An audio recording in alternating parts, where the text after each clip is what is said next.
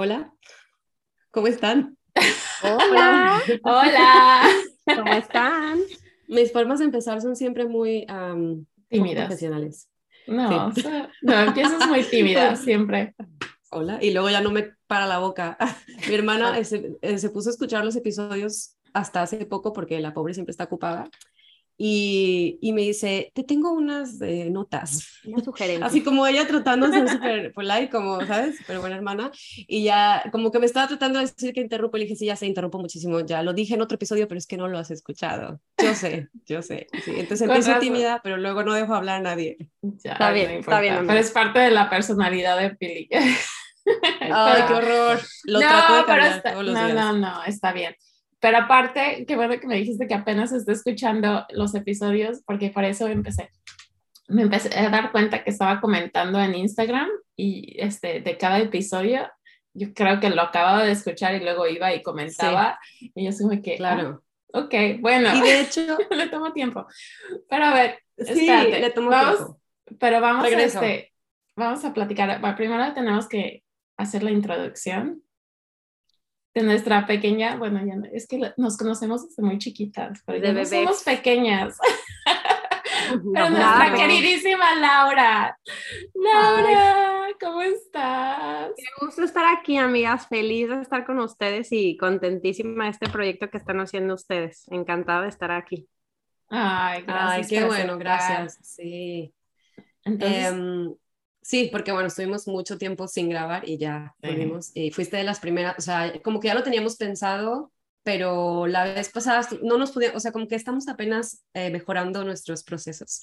Y la vez pasada, bueno, también fue padre porque mucha gente empezó a recomendar, entonces como que también eh, tomamos, sabes, como tú estás siempre cerca, o sea, eres alguien que conocemos de hace mucho y siempre estamos en contacto, pues como que decimos, bueno, la tenemos así como le, vamos a, en algún momento le vamos a decir, pero nos empezaron a recomendar mucha gente y fue como aprovechar, ¿sabes? Que, ay, tengo alguien que puede, entonces, pero esta vez dijimos, no, ya, Lau, nos, nos Ay, qué linda, gracias. Así que eres nuestra primera invitada de nuestra second season, sí.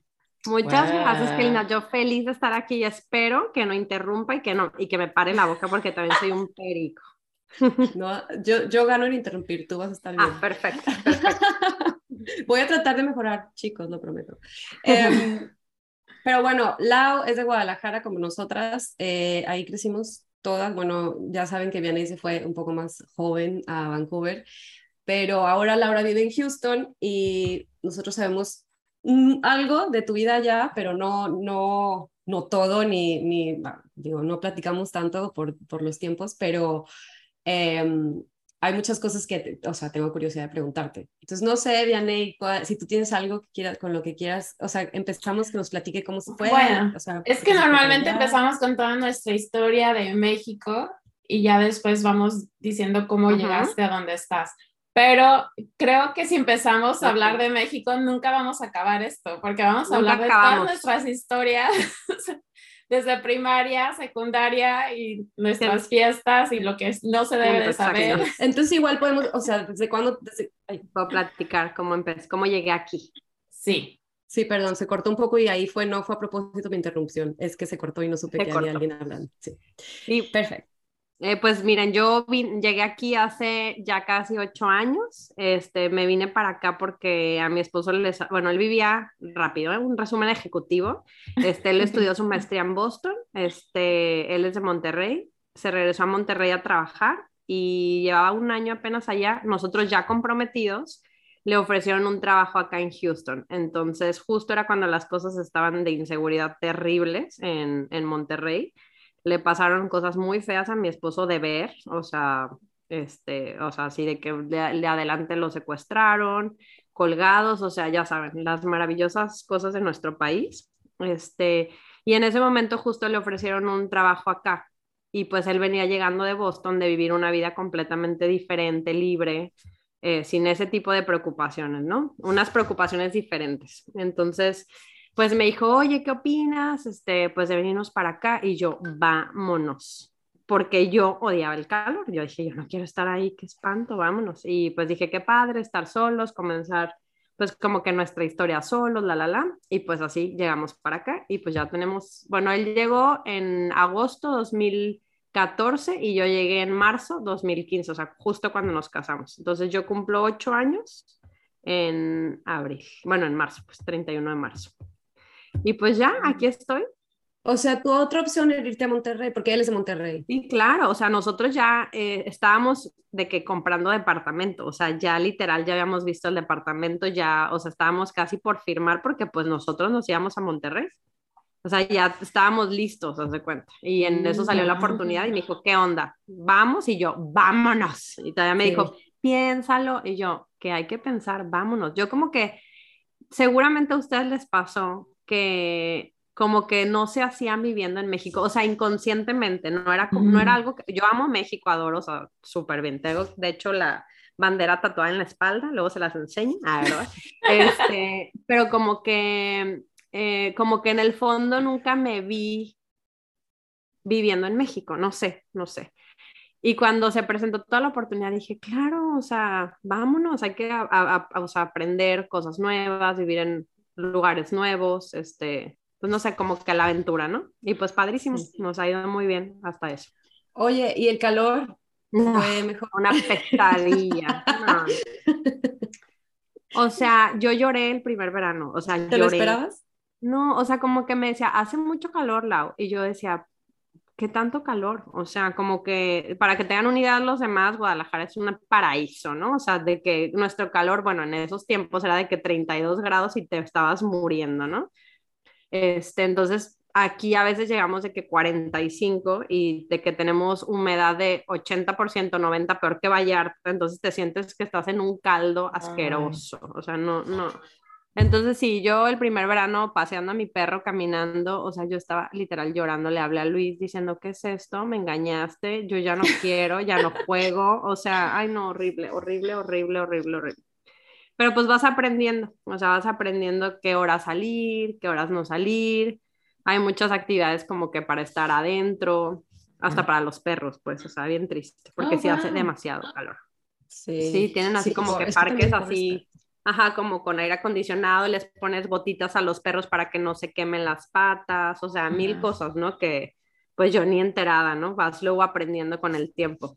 Pero es un parque con pasto y árboles, es un parque como menos, un poco más artificial no, o sea, es como artificial, pero se cuenta que, o sea, como que hay cosas como tipo en Canadá, que hay los este, subterráneos y cosas así, o sea, como que hay muchas cosas como indoors, que le, o sea, como pues adentro, que están climatizadas y mucha gente, o sea, yo decía, ¿Y dónde está la gente? O sea, ¿por qué no sale la gente a caminar? Pues claro que nadie sale a esas horas, nada más Laura, obviamente, y tu perro, o sea, terrible, ¿no? Y tu perro odiándote. Así y mi perro, literal, aparte es un, o sea, mi perro es un pomerania que es un peluche, literal, hace cuenta que trae una chamarra de invierno, pues claro que el pobre se estaba muriendo, o sea, pero bueno, sobrevivimos y aquí seguimos. Oye, ¿y qué fue lo primero que, que te causó como o sea, ¿tuviste algún choque cultural? Porque sé que obviamente habías estado en Estados Unidos muchas veces y has viajado mucho también. Entonces, ¿hay algo que no te esperabas, que, que pasó y que hiciste esto o cuando llegaste o, o, no? Claro, pues mira, de entrada cuando, cuando te dicen vas a Estados Unidos, como que dices, ay, qué padre, las tiendas, shopping, Target, o sea, como que, bueno, yo, o sea, como que yo venía en mi mood de vacaciones, o sea, no mood de vacaciones, pero como que yo pensaba que iba a ser como cuando vienes de vacaciones. Claro pero pues en algún punto el dinero se te acaba y pues no puedes estar comprando miles de cosas que pues aquí vas a vivir, ¿sabes? No es como que tienes que ir de compras todos los días, ¿no? Y también me costó mucho trabajo el acento tejano. O sea, yo, pues aquí en Houston hay, es la cuarta ciudad más diversa. Bueno, el, tema eh, eh, y rápido brevario cultural de Houston es la cuarta ciudad más diversa de Estados Unidos. Entonces hay literal chile, mole y pozole. O sea, hay de todos este, miles de, este, de países, muchas culturas. Entonces, el acento es un rollo, ¿no? Porque por más que hablen inglés, pues hay de muchas partes, más los tejanos que hay aquí, pues son tejanos, o sea, tejanos de bota y sombrero, ¿no? Entonces, no, no, bueno, hablan, tienen un acento como muy particular, ¿no? Entonces, si me preguntaban algo y yo así de que, ¿qué me estás hablando? O sea, no entendía. Y de que Luis, tipo, te está preguntando tu nombre. Y yo de que no puede ser que ni siquiera entienda eso, ya sabes. O sea, yo de que no, por favor, ayúdenme. O sea, mal, mal. Entonces, para mí, un choque cultural fue eso. El, el o sea, el idioma con tantos acentos mezclados y tantas, este, ¿cómo, ¿cómo se puede decir? Así como, pues como nosotros de Guadalajara, que dicen, habla cantado. Pues así, ¿no? Así como tonos, no sé cómo lo puedas decir. Entonces, sí, no entendía nada al principio, decía, no, no, o sea, no voy a sobrevivir aquí, o sea, ¿qué voy a hacer?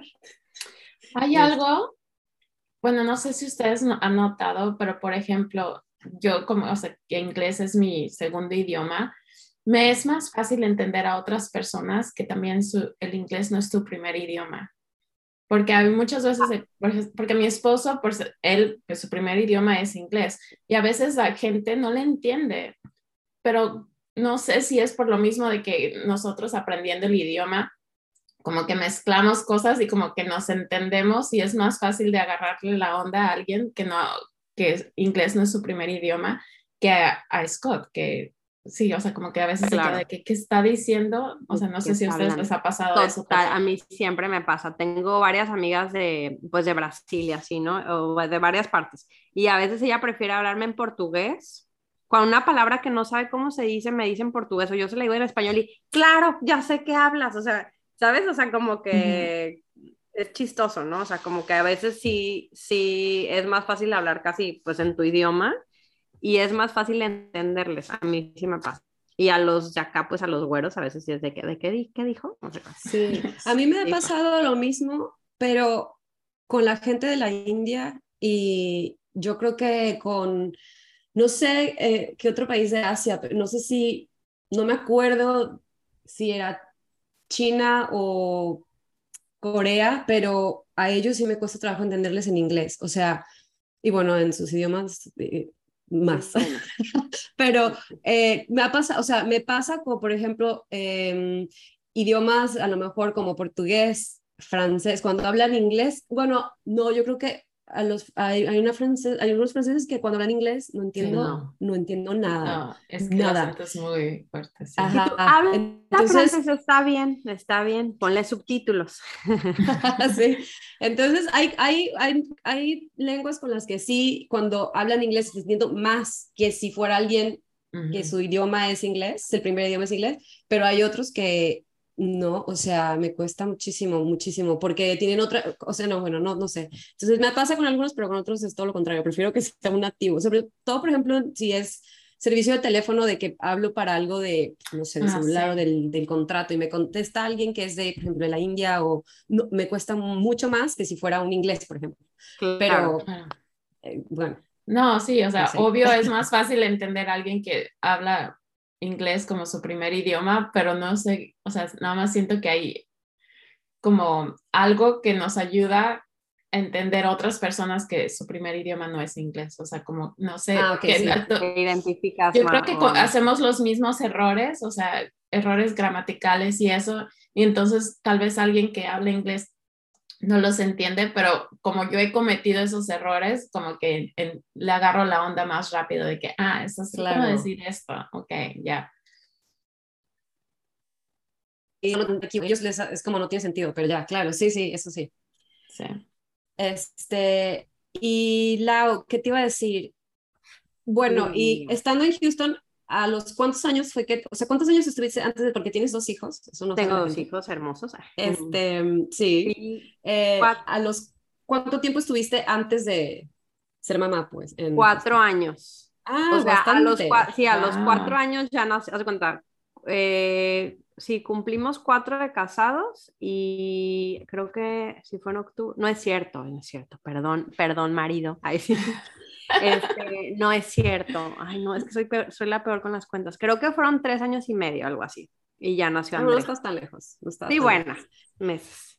Pero sí estuvo padre este porque sí disfrutamos bastante el tema de, pues, de estar solos porque siempre estuvimos de novios de lejos.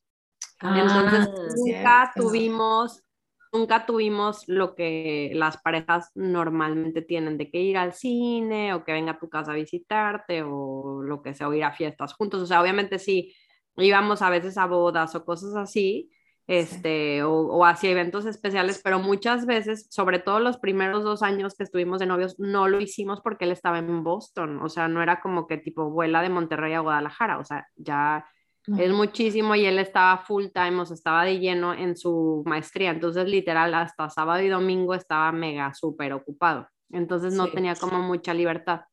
Entonces sí estuvo padre los primeros años que como que tuvimos eso que no habíamos tenido. Claro. Sí, y um, tengo, así esto es como de las preguntas, o sea, de las cosas que quiero preguntar más, porque yo nunca las he vivido y lo platicamos antes de grabar. ¿Cuándo fue el primer huracán que, o sea, que experimentaste? Ay, fue, fue estando en, en Houston. ¿Es, ¿Es, el primer lugar en el que has vivido algo así? Sí, claro. Sí, o sea, yo de Guadalajara me vine para Houston. O sea, nunca de vivir con mis papás me vine a vivir pues con mi esposo, ¿no? Entonces, la primera, mi iniciación, literal, fue con Harvey, que llevábamos súper mm. poquitos de, de, super poquito de casados. Este, me acuerdo súper bien porque estábamos en el primer DEPA, y pues como que mi esposo pues en Monterrey, él para él, tipo los huracanes, en, allá en, también en Boston le tocaron cosas y así como que era de que, ay, tipo X, ¿sabes? O sea, no pasa nada, relájate, es mucha lluvia y así aire, X, tranquila. Y yo, ah, bueno, pues como que yo ignorante, pues dije, pues, ¿qué tan mal puede ser, no? Este, y justo eh, un día que venía llegando al DEPA, vi a muchísimas personas empezar a bajar de sus carros de que botellas de agua, cosas, este, como unos costales de arena, y yo de qué tipo, ¿qué es eso? Entonces inmediatamente le hablo a Luis, oye Luis, estoy viendo esto, ¿qué onda? O sea, ¿estás seguro que, bueno, pues si quieres lánzate a comprar unas botellas de agua y así cosas enlatadas por si las dudas, ya sabes, como buen mexa dejando todo al último, ¿no? Y yo, ok, va. Entonces ya me fui, me acuerdo a HEB, que es como un súper acá, este, tejano, bueno, hay en muchas partes, ¿no? Pero ya fui, no, no, no, no, no, o sea, no había nada, no había nada, no había nada, pero no te, o sea, no creas que no había un huevo, no había una botella de leche, no había agua de bebés, no había wipe, este, toallitas de bebés, no había, eh, no había nada, no había... Pero tú no tenías hijos, por lo menos. Yo no tenía hijos, ah, pero, fui al departamento de bebés porque ya ves que venden agua de bebés de ese tipo de Gerber, así, entonces dije, pues agua de bebés, que es súper mal, ¿eh? O sea, ahora que soy mamá dije, terrible, o sea, ¿por qué le robas cosas a los bebés? Pero bueno, en ese tiempo era un inconsciente y no lo sabía, disculpen a todos.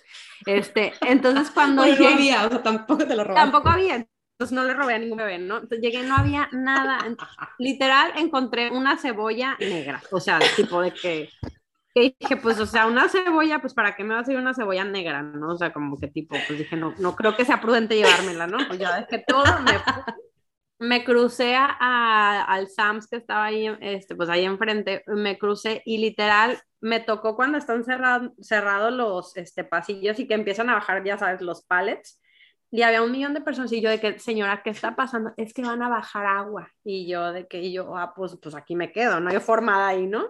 Y ya literal la abrieron y normalmente pues son como muy ordenados de que uno atrás del otro, literal eran carreritas, de que todos así, de que casi en sus marcas y yo de que pues, pues ya, yo también lista, ¿no? Para correr. Literal la gente se dejó ir así como pues como locos y pues yo también, ¿sabes? O sea, súper mal. Y así es que, obviamente su amiga como es la más lenta, o sea, no, bueno, o sea, me tocó agarrar este, puras botellas de que Smart Water y puras cosas así de que alcalinas y así, no, el agua más cara de la historia, ¿no? Pero dije, pues es eso o morimos, ¿sabes? Y dije, pues ni modo.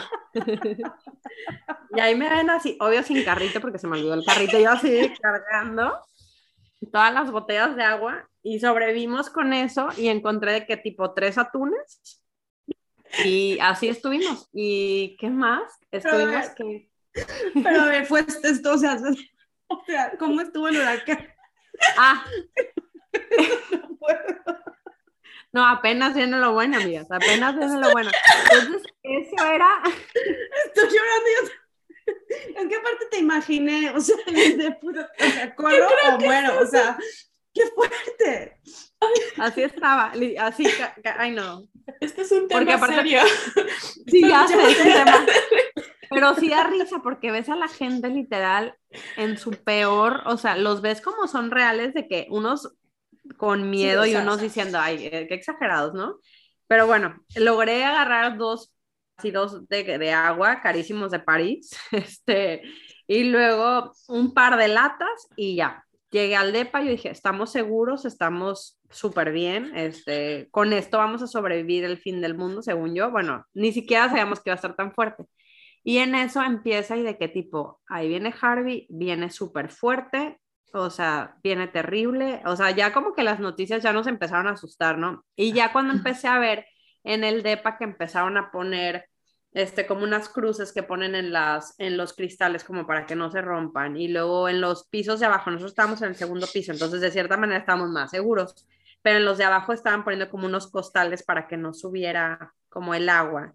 Y cabe mencionar que nuestros depas estaban al lado de un lago donde hay cocodrilos. Entonces yo decía, se van a salir los cocodrilos, ya sabes. Así yo estaba aterrorizada de que nos iban a comer los cocodrilos, ¿no? Pero bueno, este, se salieron los cocodrilos, este, pues porque andaban ahí, el agua subió demasiado. Y bueno, para no hacerles el cuento largo, duramos una semana en el departamento encerrados.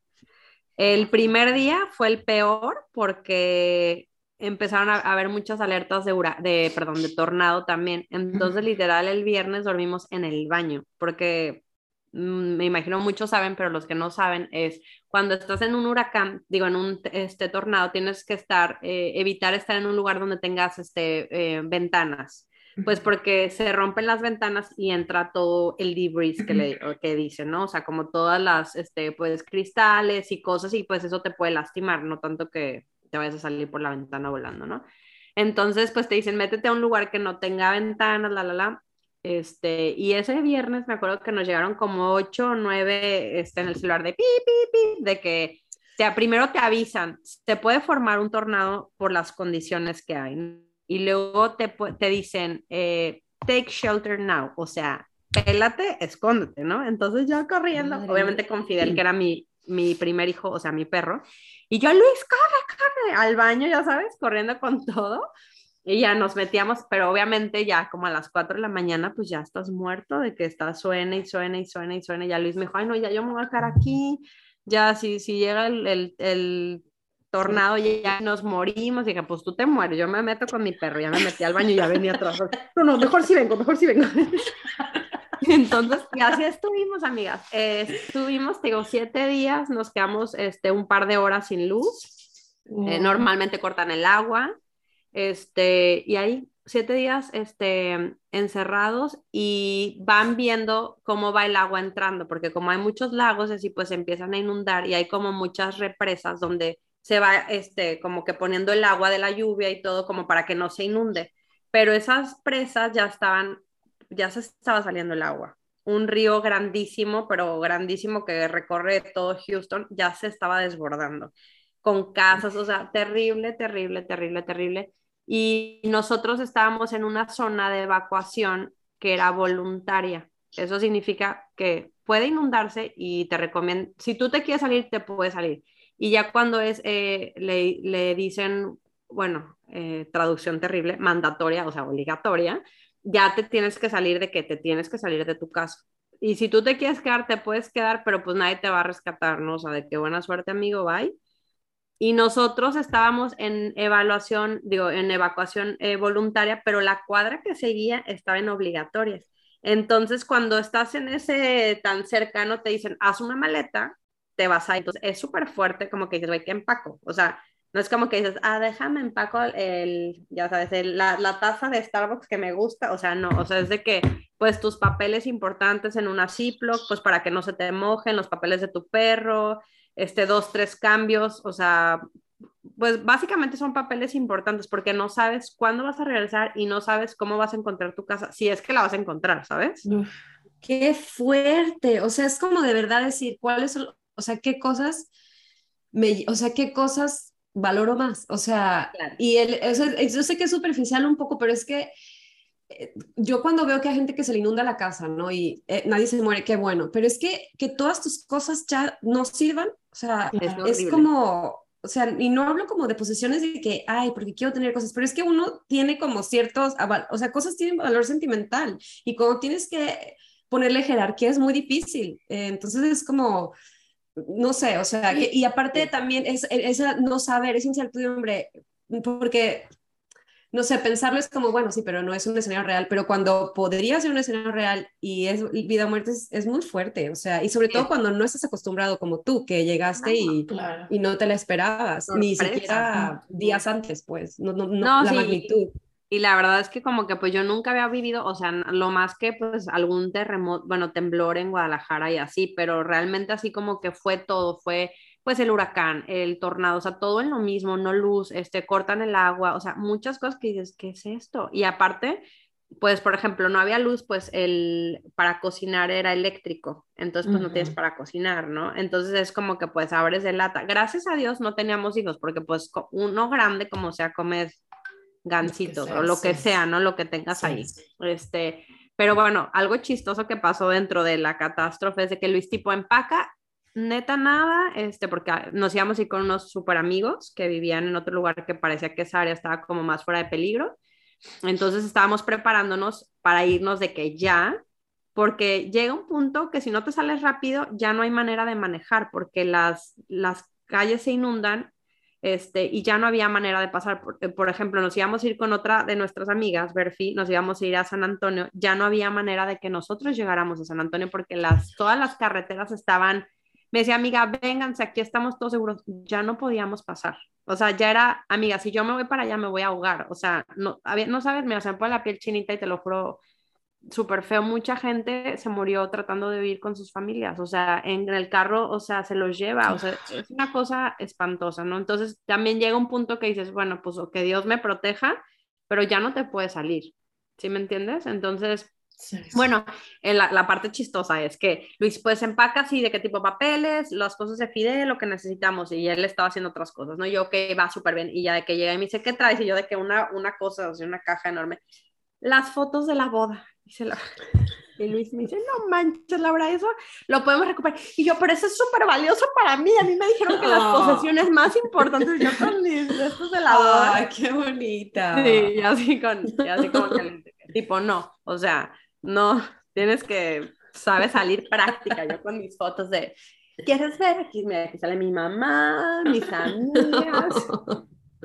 Ay, oye, no, sí. Yo de hecho pensé eso, como fotos, sobre todo las que no tienes digitales, eso, eso creo que es algo que... Sí, bueno, eso sería mi papá. Mi papá tiene fotos de, de, toda la vida, ya me lo imagino. Yo creo que él sí se puede estar inundando la casa y mi papá regresa por su caja de fotos. ¿De que no? Exacto. No, es que Pero bueno, ¿de qué no mis fotos? Claro.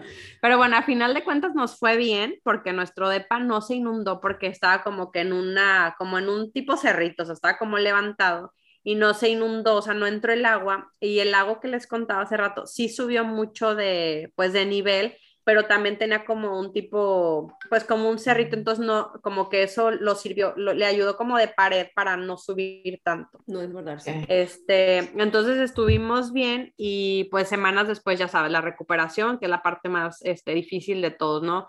Ah, pues ayudar gente. Nosotros fuimos de voluntarios al, eh, como al, al, banco de comida, empacamos como 16 mil este, este, paquetes de, pues como de despensa para las familias.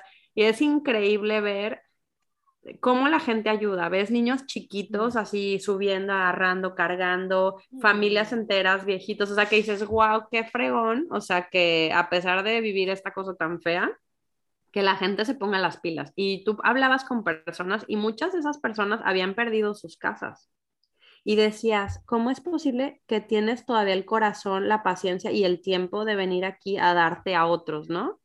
Pero como que dices, wow, ¿cómo aprendes de cosas tan feas? Este, y, y, pues siguen adelante y todo. Entonces estuvo muy padre porque nos tocó, te digo, ayudar.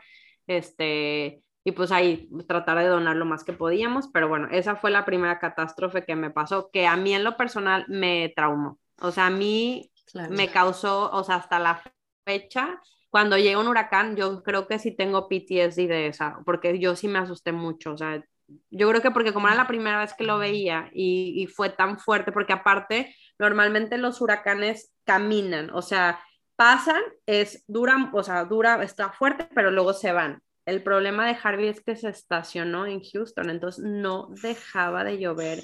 Era un aire que volaba, o sea, los árboles así, veías todo tirado, este, botes de basura gigantes, casas, o sea, una cosa terrible, ¿no? Entonces, como que sí fue muy impactante para mí, ¿no? Pero bueno, estoy trabajando en eso, en superar ese trauma. Este, y, y, otra cosa que nos pasó eh, fuerte, entre comillas, fue el febrero 2010, no, no, febrero 2021, o sea, hace un año, fue, hubo una helada, este, fue como un frente polar, que dices, ay, qué cool, va a ser frío, va a caer nieve, aquí no cae nieve, ¿no? Entonces, ay, qué emoción, ¡Uh, nieve. Yo ya tenía André, mi hijo tenía un año y medio, sí, no, como un año y medio, no es cierto, ya ves, soy terrible. No, tenía dos años, perdón a todos. Tenía dos años ya. Yo estaba embarazadísima de mi segundo hijo, porque él nacía en abril. O sea, bueno, mi hijo nació en abril. Entonces, imagínense, febrero yo ya estaba como una palomita reventada, ¿no? Entonces, nos dijeron, pues va a ser mucho frío, prepárense, probablemente, este, pues dure un, un par de días, no sé qué, pero pues se va. Este, puede ser que se pierda la luz, pero pues no creo, la, la, la. Ah, perfecto. Pues llega el 14. Cabe mencionar, fue en, el medio, estaban en cuarentena, o sea, ¿había cuarentena o no? Ah, claro, obviamente, sí, estábamos en la pandemia preciosa, ¿no? Entonces, este, digo, ya estaba más relajado todo, pero sí, o sea, ya estábamos de que súper mega vacunados, todo eso, pero, eh, pero sí estábamos en pandemia, o sea, estábamos, mi esposo seguía trabajando desde la casa, de hecho, él ya se quedó para siempre trabajando desde la casa, este, y pues estábamos ahí, ¿no? 14 de febrero en la noche, que yo les vamos a salir a ver si ya sale, si hay nieve, ya sabes, yo súper emocionada. Y literal, de que unos copitos de nieve, yo, ¡ay, qué padres! ¡Ay, qué lindo! ¡Guau! Uh". Y al ratito, a las 3 de la mañana, nos, abran, nos hablan unos amigos que queremos muchísimo, eh, que viven en el norte de Houston, que se llama Woodlands, y nos hablan de que, oigan, pero una voz, o sea, de, oigan, o sea, no podía hablar sin temblar. Oigan, necesito que nos den, ah, o sea, que nos hospeden, por favor. Tenemos mucho frío, nuestro hijo está literal, eh, tiene, es que no sé cómo se dice en español, frostbite, o cómo se dice. Em, Ajá. ¿Sí sabes Sí, sí, sí. Cuando te... igual Tanto frío. sí cuando, o sea, te, literal te estás congelando, pues, o sea, ya estaba, no sé si, no es hipotermia, pero, o sea, ya literal de que estaba súper, así, súper frío, tenía los labios morados, o sea, ya era una cosa terrible, ya estaba así como rojo, como quemado del frío y estaban adentro de su depa. Pero como se les había ido la luz, pues no tenían calefacción, este, como, sabíamos que iba a ser mucho frío, la gente fue a comprar este, pues como leña para la chimenea. Entonces, sí tenían, pero pues obviamente como no estamos acostumbrados eh, a, usarla, eh, no supe si se les acabó muy rápido o qué pasó, que el caso es que ya no tenían que, que pues que meter en la chimenea, ¿no? Entonces empezaron a congelar, empezaron a aventar de qué periódico, cosas así que no debes de aventar una vez más, pues fue, pues no sabemos que como mexicanos, pues no sabes, tú dices, ah, pues aviento ahí, ¿no? Este, pues lo que sea, no, pues no puedes porque te puedes, este, ahogar, o sea, claro, te el humo, ¿no? Sí. El humo, entonces, eh, bueno, nos hablaron de que por favor denos asilo, no sé qué, y yo, por supuesto, vénganse, yo empecé a preparar el otro cuarto, ya sabes, de que cobijas calientitas, les iba a hacer de que una sopa, pues, para que llegaran y que estuvieran calientes al bebé, al leche caliente, ya sabes, ¿no? Entonces ya me estaba preparando y todo, este, y les dijimos, vénganse con muchísimo cuidado, porque aparte el trayecto a donde yo vivía, a Sugarland, ahora. Entonces, imagínate esa hora en un freeway que van hechos, la, o sea, van muy rápido y además estaba este Dark Ice, esta cosa que, que es como, como de hielo. Entonces, es una pista de hielo y además nosotros como no estamos acostumbrados, uno no sabes manejar, las carreteras no están preparadas para ese tipo de, condiciones climatológicas. Entonces, pues estábamos bien preocupados del camino, ¿no? Eh, no sé si fue gracias a Dios o qué, pero a los, ¿qué será? ¿Cinco minutos? Se escucha, ¡bum! Tronó el transformador en nuestra casa. O sea, bueno, en los departamentos. Y yo... Sea, del frío. Eso fue el frío. Se congelan, se, o sea, se tronó.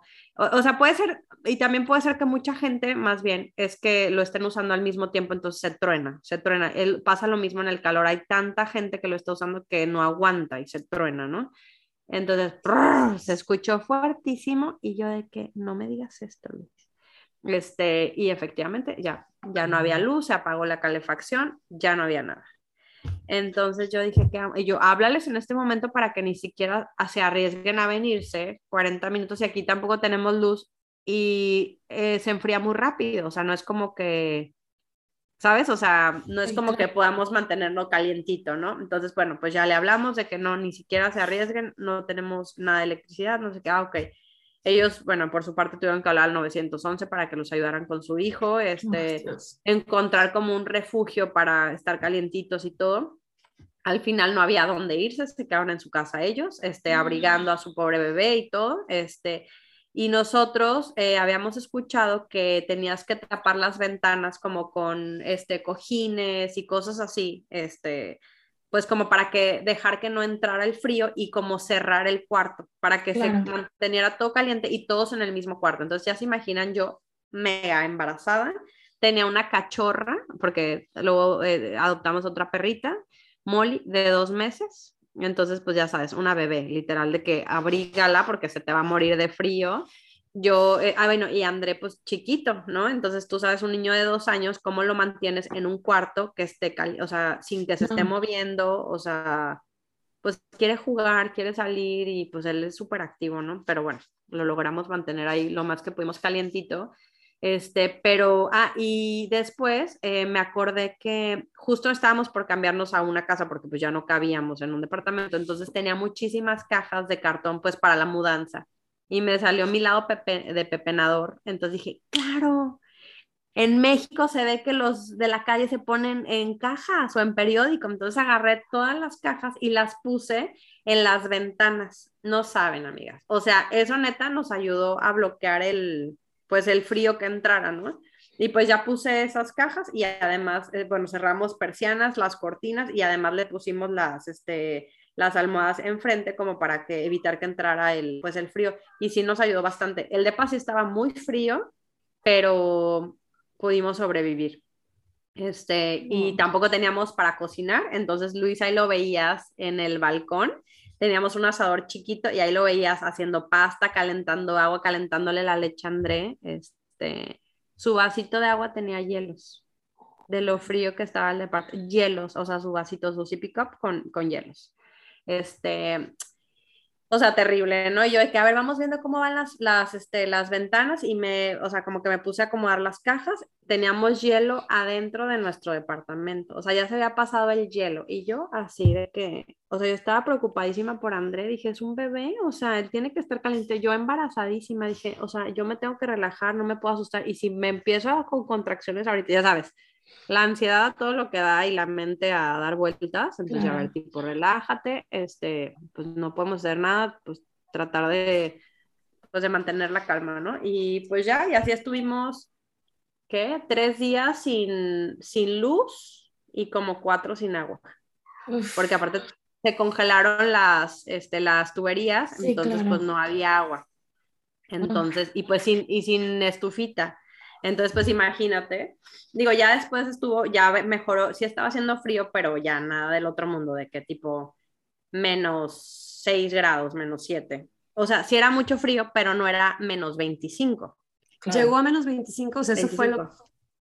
O sea, pero imagínate menos 25 para gente que no, o sea, nadie, no, sí, no nadie tiene ropa para el frío, o sea, para ese frío o sea, gracias a Dios nosotros sí teníamos y Luis tenía un chorro porque pues Luis vivió en Boston, o sea, él estaba acostumbrado a ese frío de cierta manera. Entonces ya sabes, pues yo con la panza nada me quedaba, entonces me ponía las chamarras de Luis y sí me quedaba, pero era adentro del departamento, o sea, de qué tipo guantes, gorro, Andrea, así, de que tres calcetines, este, chamarra y así adentro del departamento, esas así como pingüinos. Este, y ya, pero sí, fue otra experiencia. Pero bueno, ya después, un día que ya bajó, bueno, más bien que subió la temperatura un poquito más, ya salimos y de que jugaron ahí con el agua, pero sí, ves de que el lago que les decía congelado. o sea, de que compartes con hielos. Y yo, los cocodrilos se van a morir, ya sabes. ¿Y qué les pasó? ¿Pasó algo? ¿Se encontraron algo, a los cocodrilos? yo, yo, o sea, no vi que dijeran nada así como que se hubieran muerto ni nada. Yo escuché que como que cuando hace mucho frío o así, se van como hasta el fondo. Mm. No sé si sea verdad, no sé si es mito urbano, pero pues no se murieron. Ahí seguía el cocodrilo. Ah, bueno. después. Ay, Laura, qué. Ah, ok. Pero qué Yo creo que esa experiencia. Sobre todo que no sabes cuánto va a durar. O sea, si te dicen son tres días y ya vas a estar bien. O sea, si está feo, pero puedes decir, bueno, ya falta uno más, falta uno, faltan dos más. Pero cuando no sabes qué onda, es como, pues entonces nos va a acabar todo y luego qué comemos y luego, o sea, yo creo que eso lo hace todo peor. Sí, y, la, y la verdad es que siento que también lo peor de todo es que venimos de una ciudad, o sea, Guadalajara, que neta no pasa nada. O sea, lo más que llegaron es dos, tres temblorcillos, pero realmente no nos ha pasado, o en la nevada que pasó hace 122 años, o sea, ¿te acuerdas que nevó? Pero de qué tipo, una, un copito de nieve, o sea, tipo, no pasa nada. Entonces, yo creo que... Nada más cuando se inunda, pero... Ah, bueno, cierto, cierto. Ya sabemos, o sea, sabemos, ya sabemos. Que Y sí, se ha pasado, o sea, sí hay gente que le han pasado cosas cuando se inunda, que se han muerto, pero creo que como crecimos ahí, lo esperamos y no es tan fuerte como un huracán. O sea, no, no, es tan fuerte como un huracán. Sí, pero, por ejemplo, llovía y ya sabías, no, Plaza del Sol se inunda horrible, no pases por ahí, o sea, ¿te acuerdas? Claro, o sea, sí. claro, y les vale a los camiones allá Sí, sí. Pero además es una cosa que se pasa al día siguiente, normalmente, o sea, no, es como que dura inundado días que, que ya no tienes que comer, o sea, no pasamos nunca por ese tipo de, situaciones. Y, no, y con los temblores nunca ha sido tan fuerte como en México DF que, que después tienes que buscar a personas. O sea, creo que en Guadalajara eso no ha pasado o que yo, o sea, que nosotros supiéramos y que lo hayamos pasado esa experiencia. Entonces es como si el temblor tembló, qué miedo, eh, nos asustamos en ese ratito, pero luego ya sigues con tu vida normal. Claro. Y esto es, pues aparte que estás lejos, o sea, también tiene que ver que estás lejos de todos y no es como que tienes a tu familia ya, a tu otra amiga acá, a tu no sé quién acá, con quien ir a, pedir ayuda o ya una red de apoyo de cuando pasa ya sabemos qué hacemos.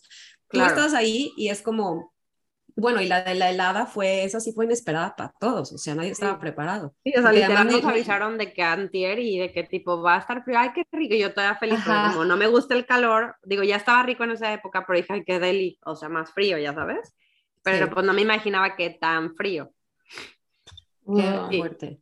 Sí, pero bueno, a final de cuentas aprendes, ah, pero lo que les iba a decir es que también siento que es depende la experiencia, o sea, por ejemplo, para mi esposo fue, ah, sí, sí estuvo frío, pero estuvo bien, ¿no? O sea, para él fue como tipo X, o sea, tú le preguntas lo que yo te estoy diciendo y para él es de que esta vieja está loca, o sea, no fue tanto para él. O sea, no sé si para mí fue como muy duro por el tema que yo, pues yo, sabes, como mamá somos así súper intensos con nuestros hijos más que yo estaba embarazada. O sea, no sé si también fue la hormona, pero bueno, he platicado con más amigas y amigos y me dice, para mí se me hizo fuertísimo, pero también ellos vienen, por ejemplo, de la Ciudad de México o de otros lugares que no habían experimentado algo así. Y para Luis no fue tan así porque él ya lo había vivido. Yo creo que por eso es la diferencia, pero sí, sí estuvo duro, sí estuvo duro y más cuando eres papá, porque ya no eres tú, ya es cómo lo voy a mantener caliente a él, cómo lo voy a, cómo le voy a dar de comer, ¿cómo le va a dar su leche caliente, ya sabes? O sea, que me decía, mami, tengo sed, y ya le veía su vaso, y yo, pues, toma y tienes agua, de que congelado, o sea, era un hielo, o sea, no se movía porque era hielo, y yo de qué tipo, no, o sea, ¿y cómo le calientas el agua? Si no tienes, no tienes microondas, no tienes estufa, no tienes nada. Sí, yo creo que definitivamente es otro tipo, o sea, la misma experiencia se vive diferente cuando eres papá, porque es, o sea, digo, tú sabes tus necesidades y ves cómo lo haces, pero cuando es una persona, bueno, sobre todo tan chiquitos, que a veces no, ni siquiera pueden decir lo que están sintiendo, de que no, nada más están llorando, pero no sabes si es dolor, no sabes si es frío, no sabes si es, o sea, otra cosa. Entonces, como que tienes que estar, este, adivinando qué es lo que le está pasando y tratar de solucionar su problema sin saber cuál es realmente el problema. Entonces yo creo que sí trae toda esa experiencia a otro nivel de preocupación.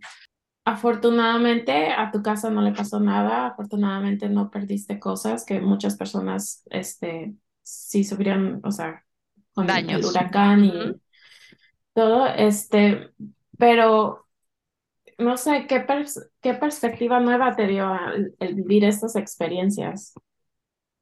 Eh, pues básicamente estar preparado.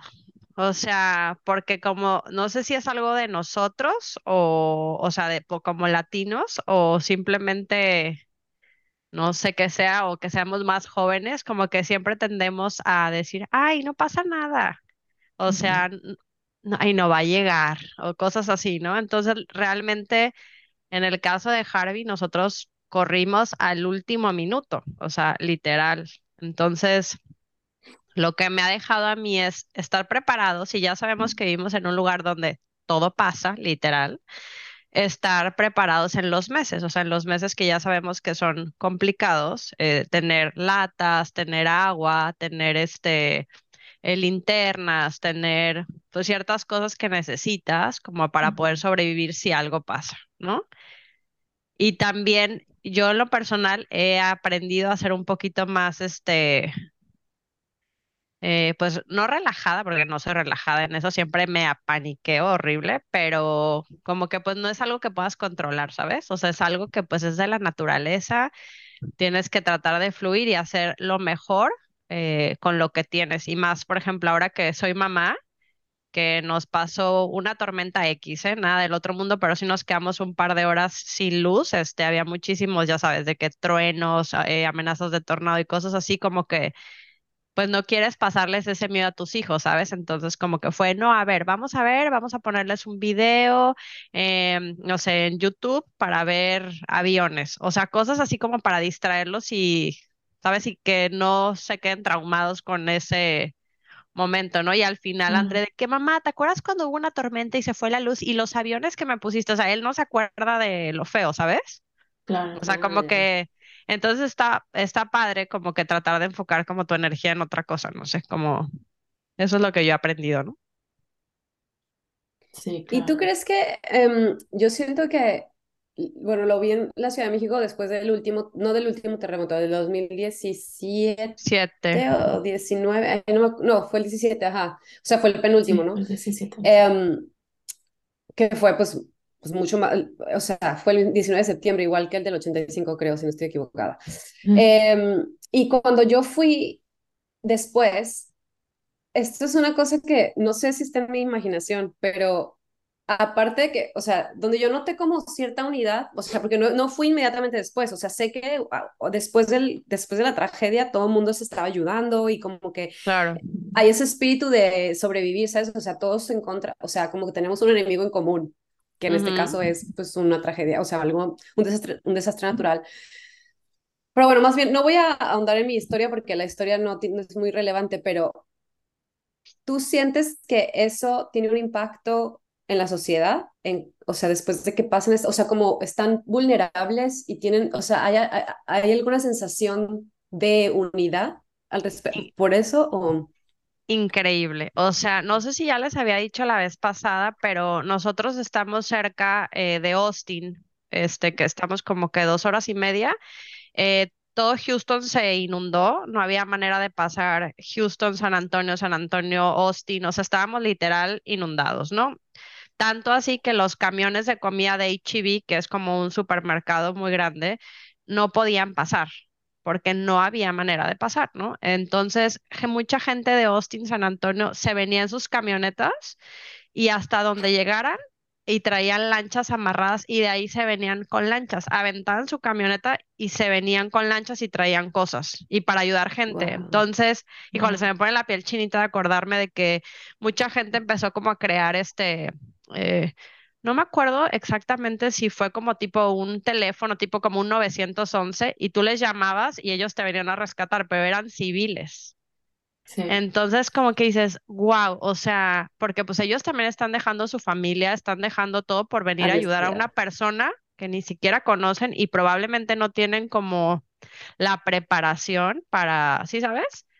Este, para, venir, para rescatarte, o sea, y lo hacen. Entonces, y como esas personas, muchísimas. Entonces, impactante cuando empiezas a ver cómo la gente pues está ayudando de todas partes, porque obviamente el 911 no podía contestar las llamadas, o sea, era la gente pegada en el teléfono y es de que no hay manera de rescatarte, salían en la, o sea, cuando ya teníamos tele y todo era, te enseñaban a cortar el techo de tu casa para que te pudiera salir por el ático, porque pues para que ganaras tiempo, este, y pues que no te ahogaras, ¿no? Las personas que estaban en riesgo. Entonces, como mil, mil cosas así súper duras, pero impresionante la, eh, o sea, lo que dices de la unidad de las personas, o sea, padrísimo, padrísimo que dices, wow.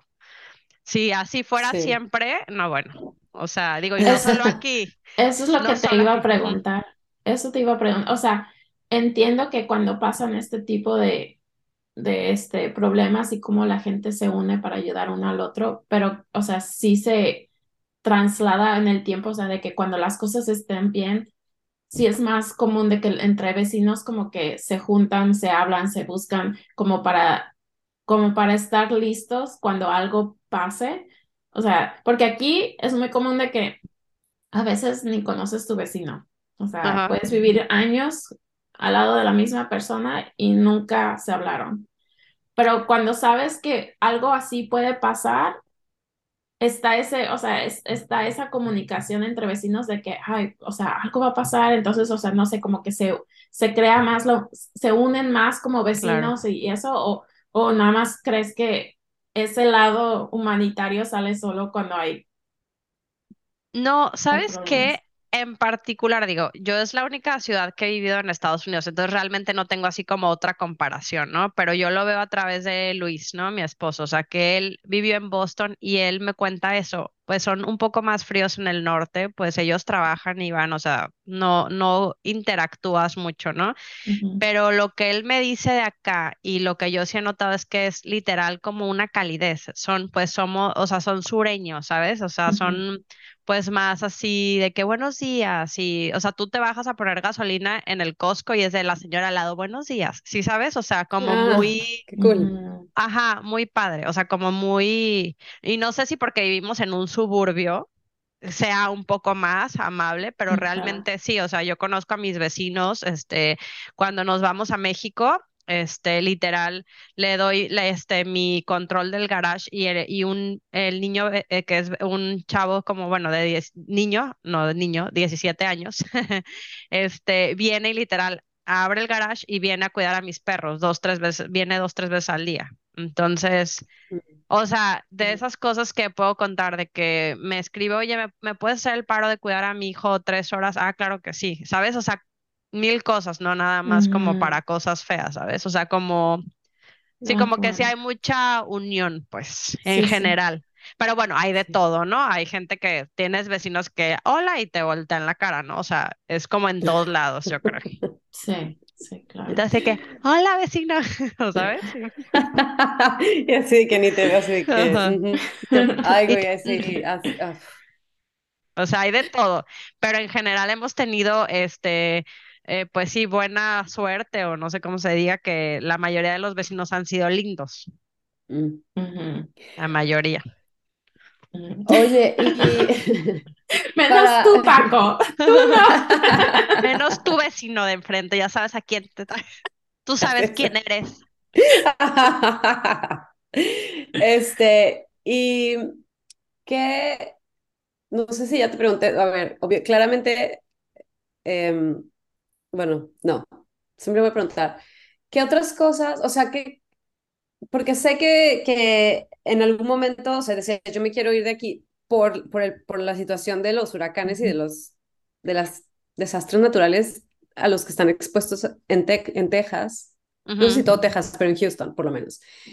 Este, y sé que como que se sabe, me gustaría pues, irme a otro lado para no estar con esta preocupación. No sé si todavía tienes esta, esta como deseo, pero, ¿qué cosas sí te gustan?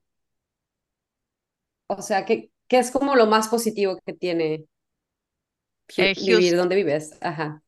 O, sea, totalmente, sí. Justo le platicaba a Glaucia hace unas, unos meses, no me acuerdo de lo del cambio y que a la, a la hora de la hora no se hizo. Este, em, ya como que hice las paces, o no sé cómo se diga, eh, y la verdad es como que ya empecé a ver como el lado positivo y las cosas buenas que hay aquí. Hay muchísimas cosas buenas, o sea, eh, por ejemplo, este tema de que la gente es súper cálida, o sea, la gente es súper cálida, normalmente te ayudan mucho, se preocupan, o sea, son cosas tontas de que vas al súper y, señora, ¿le ayudo? Es que trae dos niños, ¿cómo le va a hacer? O sea, cosas que a otro le valdría, o sea, en otro lugar siento que le valdría, ¿no? Uno, estamos cerca de México, o sea, agarramos un avión y yo en dos horas y media estoy en Guadalajara, en una hora estamos en Monterrey en avión.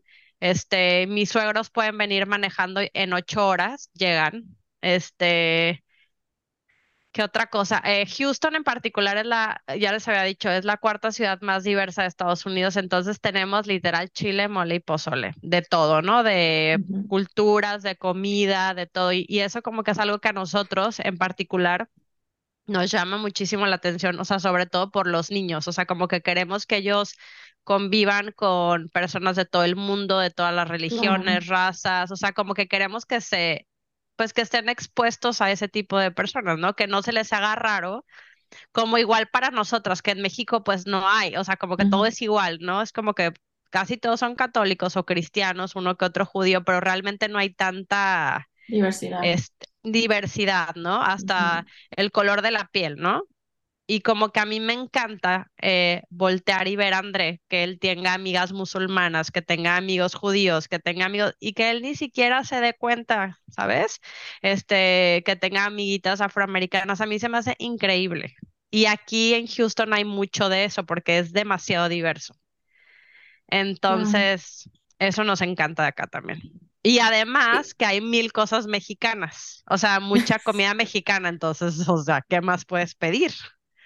Claro, claro. Oye, y tú has hecho como amistades con alguien, o sea, con alguna persona de algún lugar que nunca habías, o sea, como lo dice, en México no estamos tan expuestos, o sea, desafortunadamente México es muy multicultural, pero por las comunidades o sea, por los indígenas. Sí. Eh, pero no se vive multicultural porque no convivimos, desafortunadamente no. O sea, estaría súper padre crecer con un niño que, que habla náhuatl y con un niño que habla... Claro. O sea, pero no, no, no, tenemos esa, desafortunadamente. Pero, eh, entonces tú ahora que estás en, en Houston, ¿Has conocido a alguien de algún lugar que digas, wow, nunca me imaginé o me sorprendió, esto es muy diferente de lo que yo me, o sea, la idea que tenía de tal cultura? Pues la verdad es que sí, o sea, es más, tengo pocos amigos mexicanos. O sea, obviamente de nuestro grupo cercano sí tengo amigas del DF, este, tengo una amiga de Guadalajara, de Monterrey, o sea, tengo de varios lugares, ¿no? De Chihuahua, o sea, de varios lugares mexicanas, ¿no? Pero tengo también muchas amigas pues las que veo mucho porque son mamás de, de los amiguitos de André o de Nico, pues que de Turquía, este, de Brasil, de Colombia, este, o sea, como de varias partes, ¿no? Entonces está increíble pues poder platicar con ellas y ver o que te digan, oye, es que aquí cómo funciona, porque pues al final somos foráneos, ¿no? Entonces está increíble cómo a pesar de que somos tan diferentes, eh, siempre tratas de, pues como que te identificas con esa persona, pues porque los dos son de fuera, oye, ¿cómo funciona? Oye, ¿tú sabes de esto? Oye, ¿cómo se dice esto? Y ya me dicen palabras en portugués y yo no, pues a mí se me hace que es como esto, ya tú inventas, ¿no? O buscando en el, este, traductor o cosas así, ¿no? Este, ¿sabes? Como que es algo que te, que te une y sí, o sea, sí, pues sí tengo varias amigas de diferentes partes y me encanta sobre todo las de otra religión, o sea, como las musulmanas que ahorita está con todo el tema, este, como que ver su punto de vista y ver pues como te lo cuentan, pues no es malo, o sea, es una decisión propia y cada quien va a decidir qué es lo mejor para esa persona y pues si nosotros somos católicos y ellos son musulmanes y ellos son jueces, cada quien su rollo. O sea, la cosa yo creo que es respetar y pues dejarlos que sean, o sea, si tú no quieres ser de esa religión, pues no seas y ya, o sea, ¿no? Simplemente respetar. Sí, por eso, ajá, por eso te preguntaba, porque yo conocí musulmanes en, en ya, bueno, más cercanos en, en Inglaterra, y me di cuenta que están muy satanizados. O sea, creo que es por el tema de Estados Unidos que no voy a hacerme política, pero tenemos la idea que tiene, obviamente México no tiene, no, en México no hay ni terrorismo ni nada, pero nos llega como la, eh, la perspectiva americana, o sea, estadounidense, del gobierno estadounidense, y lo satanizamos y es como, uh, pero es súper, claramente el, el, el eh, los musulmanes, o sea, hay muchos matices, hay unos que son muy radicales y otros que no tanto como los católicos, como los ortodoxos o los como todos. Em, y eso me hizo como darme cuenta que a veces tenemos una idea de algo que es totalmente equivocado, o sea, es como son súper parecidos además, eh, o sea, las cosas, cómo se comportan, o sea, mucho más, siento que hay muchos casos somos muy parecidos a los latinos que a los europeos. Entonces decía, somos casi iguales. Literal. lo que, o sea, lo que a, veces ni, ni se dan cuenta es de que o sea, eh, perdón, lo voy a decir en, me lo dices en español porque te lo voy a decir en, en inglés, pero judaísmo este, lo de cristianismo y islam vienen de la misma. Vienen de la misma religión. Es después, o sea, después se divide, pero vienen, o sea, la fundación es exactamente la misma. ¿Cuál es? Eh, o, sea, o, sea, o sea, por ejemplo, el judaísmo y cristianismo tenemos la misma Biblia, el, el y, también, y también el islam. No, pero el islam es, el, ¿El Islam no es el Corán? Sí, pero creo que a lo que te refieres es que son como los fundamentos, empiezan igual y ya como que se empiezan a separar. ¿Eso es lo que quieres decir? Sí. Ah, ok. okay. Sí, o sea, es el, o sea, vienen de lo mismo. Es que, o sea, porque a veces ni te das cuenta, pero realmente, o sea, todo viene igual y después se separa en esas tres, tres áreas. Pilar ya está buscando, porque siempre está. Pilar. ¿Cómo saber? No, porque eso, eso, mm, no sé, pero sí, o sea, te creo. Pero ya, es que claro, sabe que yo soy fact, checker. o sea, yo me voy a... No, pero está bien. No, está pero es bien, que está muy interesante porque nunca había escuchado eso y no sabía que, o sea, pero, venían del mismo, bueno, whatever. Pero, pero sabes qué, o sea, por ejemplo, yo que tengo esta amiga súper querida, este, yo pues salgo mucho con ella, ¿no? Este, y pues ya sabes, como que yo al principio me daba cuenta que pues que la gente se le queda viendo más por usar su, ¿cómo se llama? Jigab, Jibag. ¿Cómo se eh, llama el? Hijab. Oh, bueno, ahí ya sabes. Como que se le queda viendo. Y sabes que me di cuenta que muchas de las personas que los vemos así de que son latinos. Sí. ¿En serio? Sí.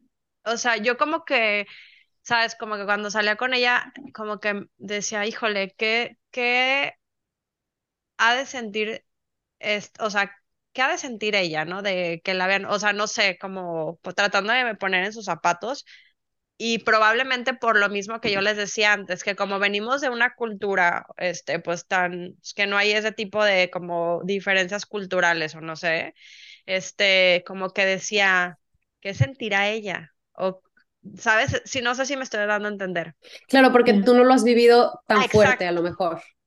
No, jamás. Y sí, sí, sí ha de ser muy, sí ha de ser muy feo. Yo tampoco me acuerdo haber sentido como que alguien se me quede viendo por, como, ajá, como por ser diferente, en, en un, como en un, a lo mejor como, ay, no, no sé, no, no de una forma discriminatoria, espero que sea correcto decir eso, o, de una forma negativa. O sea, no, no, mm, lo, en la única, o sea, lo único que he sentido como así, como que, ah, es en Estados Unidos, como que si soy mexicana, sí he sentido como es que es como de, ah, pues, good for you. o sea, sí he sentido como, el, y en España también es como, en España es como, me pasó alguna vez, en la, o sea, al entrar, de que así como, y como que, no sé, como este sentido de soy superior a ti, pero no sé, no es lo mismo. Creo que lo que tú estás diciendo es otra cosa y nunca lo he vivido. Y sí, no sé por qué estoy hablando tanto, perdón, pero se me fue a mí la lengua. No, pero, sabes, sí, perdón. Está feo.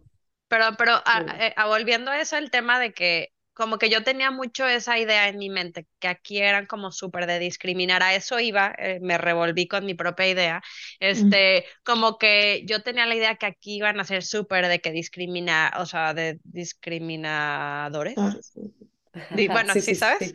O sea, como que yo decía, aquí, aquí o, sea, lo, o sea, los gringos, no sé qué, la, la, la, la, y la verdad es que no, amiga, o sea, como que siento que han mejorado bastante. Obviamente depende de dónde estés, ¿verdad? Si te vas a un lugar, pues de que, mm, este, acuérdense que pues la mayoría de la de Estados Unidos es como muy rural, o sea, muchas partes son literal granjeros en medio de la nada en Montana con sus vacas, o sea, y pues esa gente pues es un poco más ignorante, o sea, no ignorante, pero pues si no tienen tanta información, no conviven, no ven a tantas personas, o sea, no están tan expuestos como nosotros, ¿no?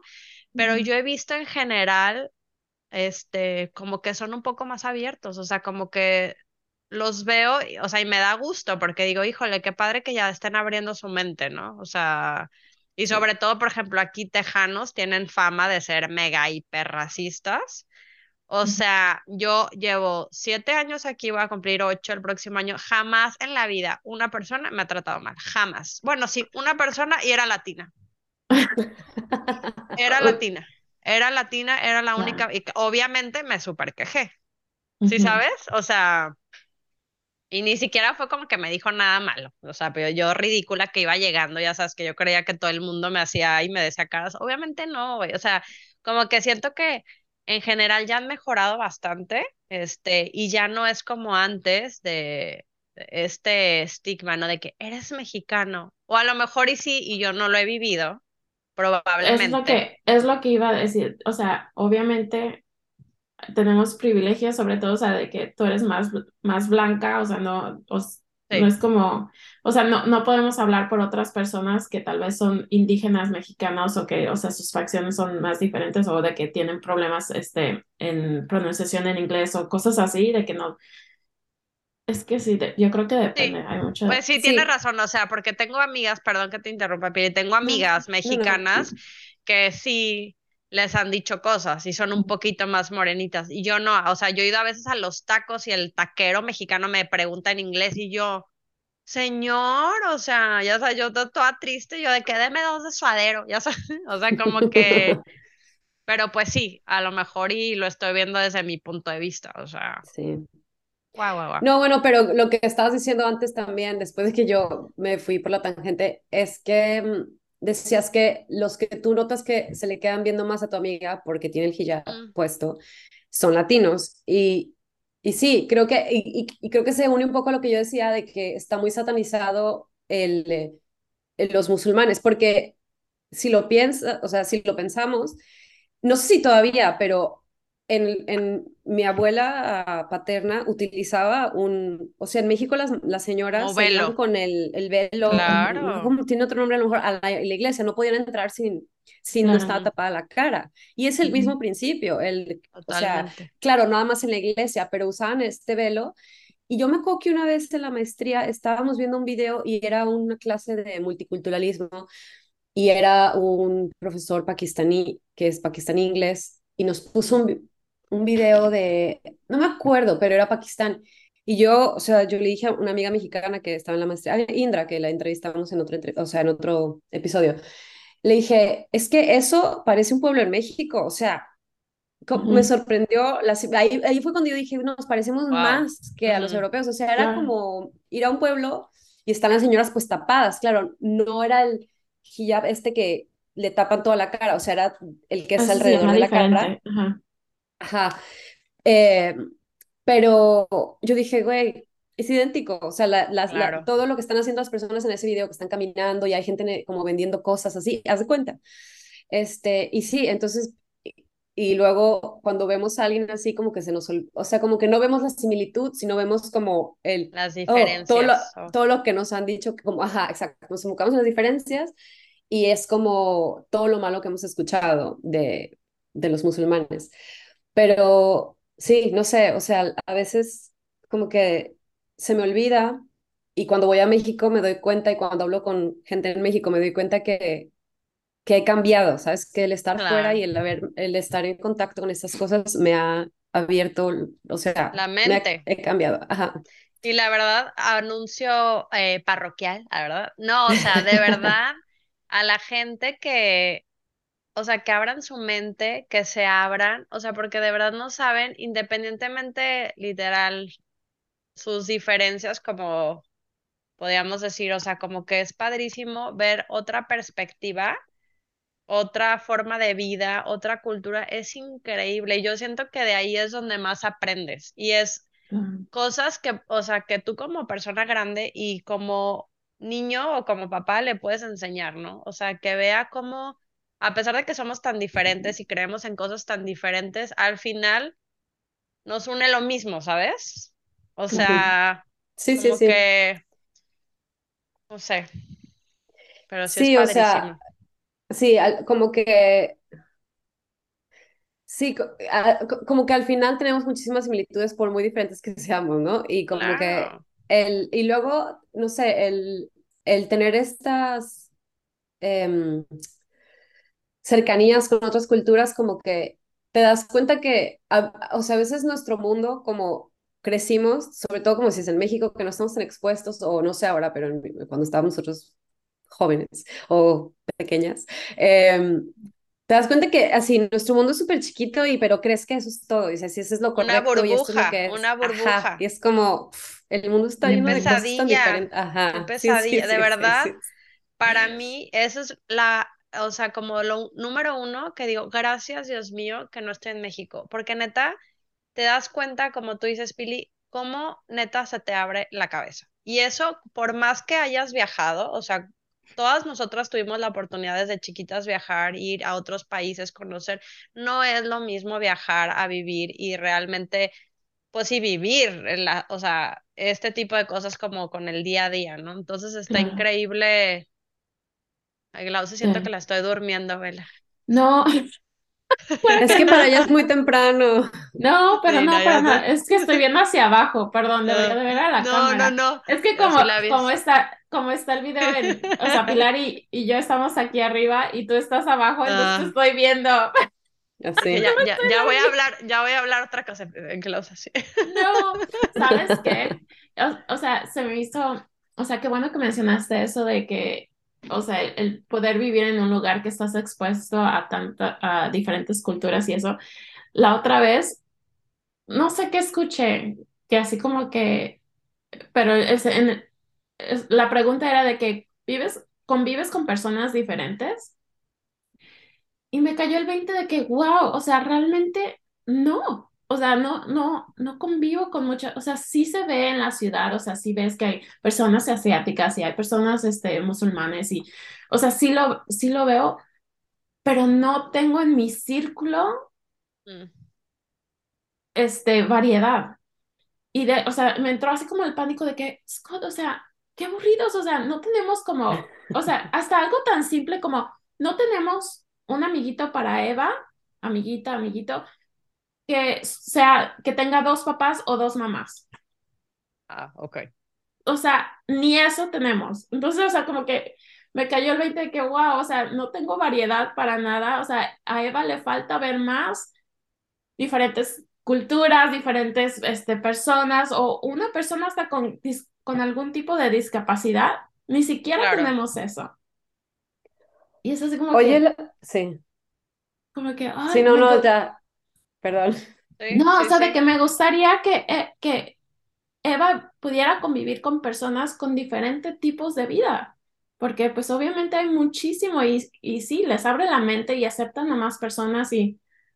y además para, para no repetir lo mismo, ¿no? Que están viviendo en, la en una burbuja, porque pues puedes vivir en una burbuja en México, en Canadá, en Estados Unidos, en Inglaterra, en Irlanda, o sea, es lo mismo, si tú te pones en la burbuja, pero pues yo creo que también a lo mejor influye un poco que pues tu círculo de amigas, este, no lo has cambiado nunca, jamás. O sea, o, o, sea, siempre, ¿son tus amigos de siempre o...? Es que, es que la verdad no saben, no tengo amigos. tengo, tengo a Casper, no sé si lo ubican, es un amigo imaginario. De hecho, está aquí. Sí, sí, está aquí.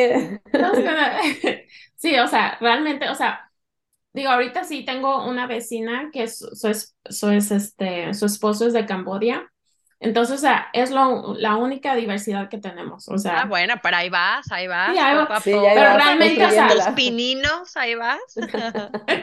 Pero sí, o sea, realmente, o sea, no es de que, de que yo intencionalmente cierre o eso, o sea, me encantaría y no sé por, o sea, no, porque aquí no es como estás describiendo que es, es allá, de que la gente es más abierta a hablar y unirse y eso. Aquí realmente la cultura es ser independiente y ser este polite y nadie molesta a nadie y cada quien vive su vida. Pero a Sí. lo mejor te hace falta buscarte inmigrantes que se sientan como tú, se sientan rechazados por los Bueno, es que aparte busquen Squamish, es que, es que aparte Squamish, o sea, es nada más realmente la comunidad más grande es franceses, por ejemplo.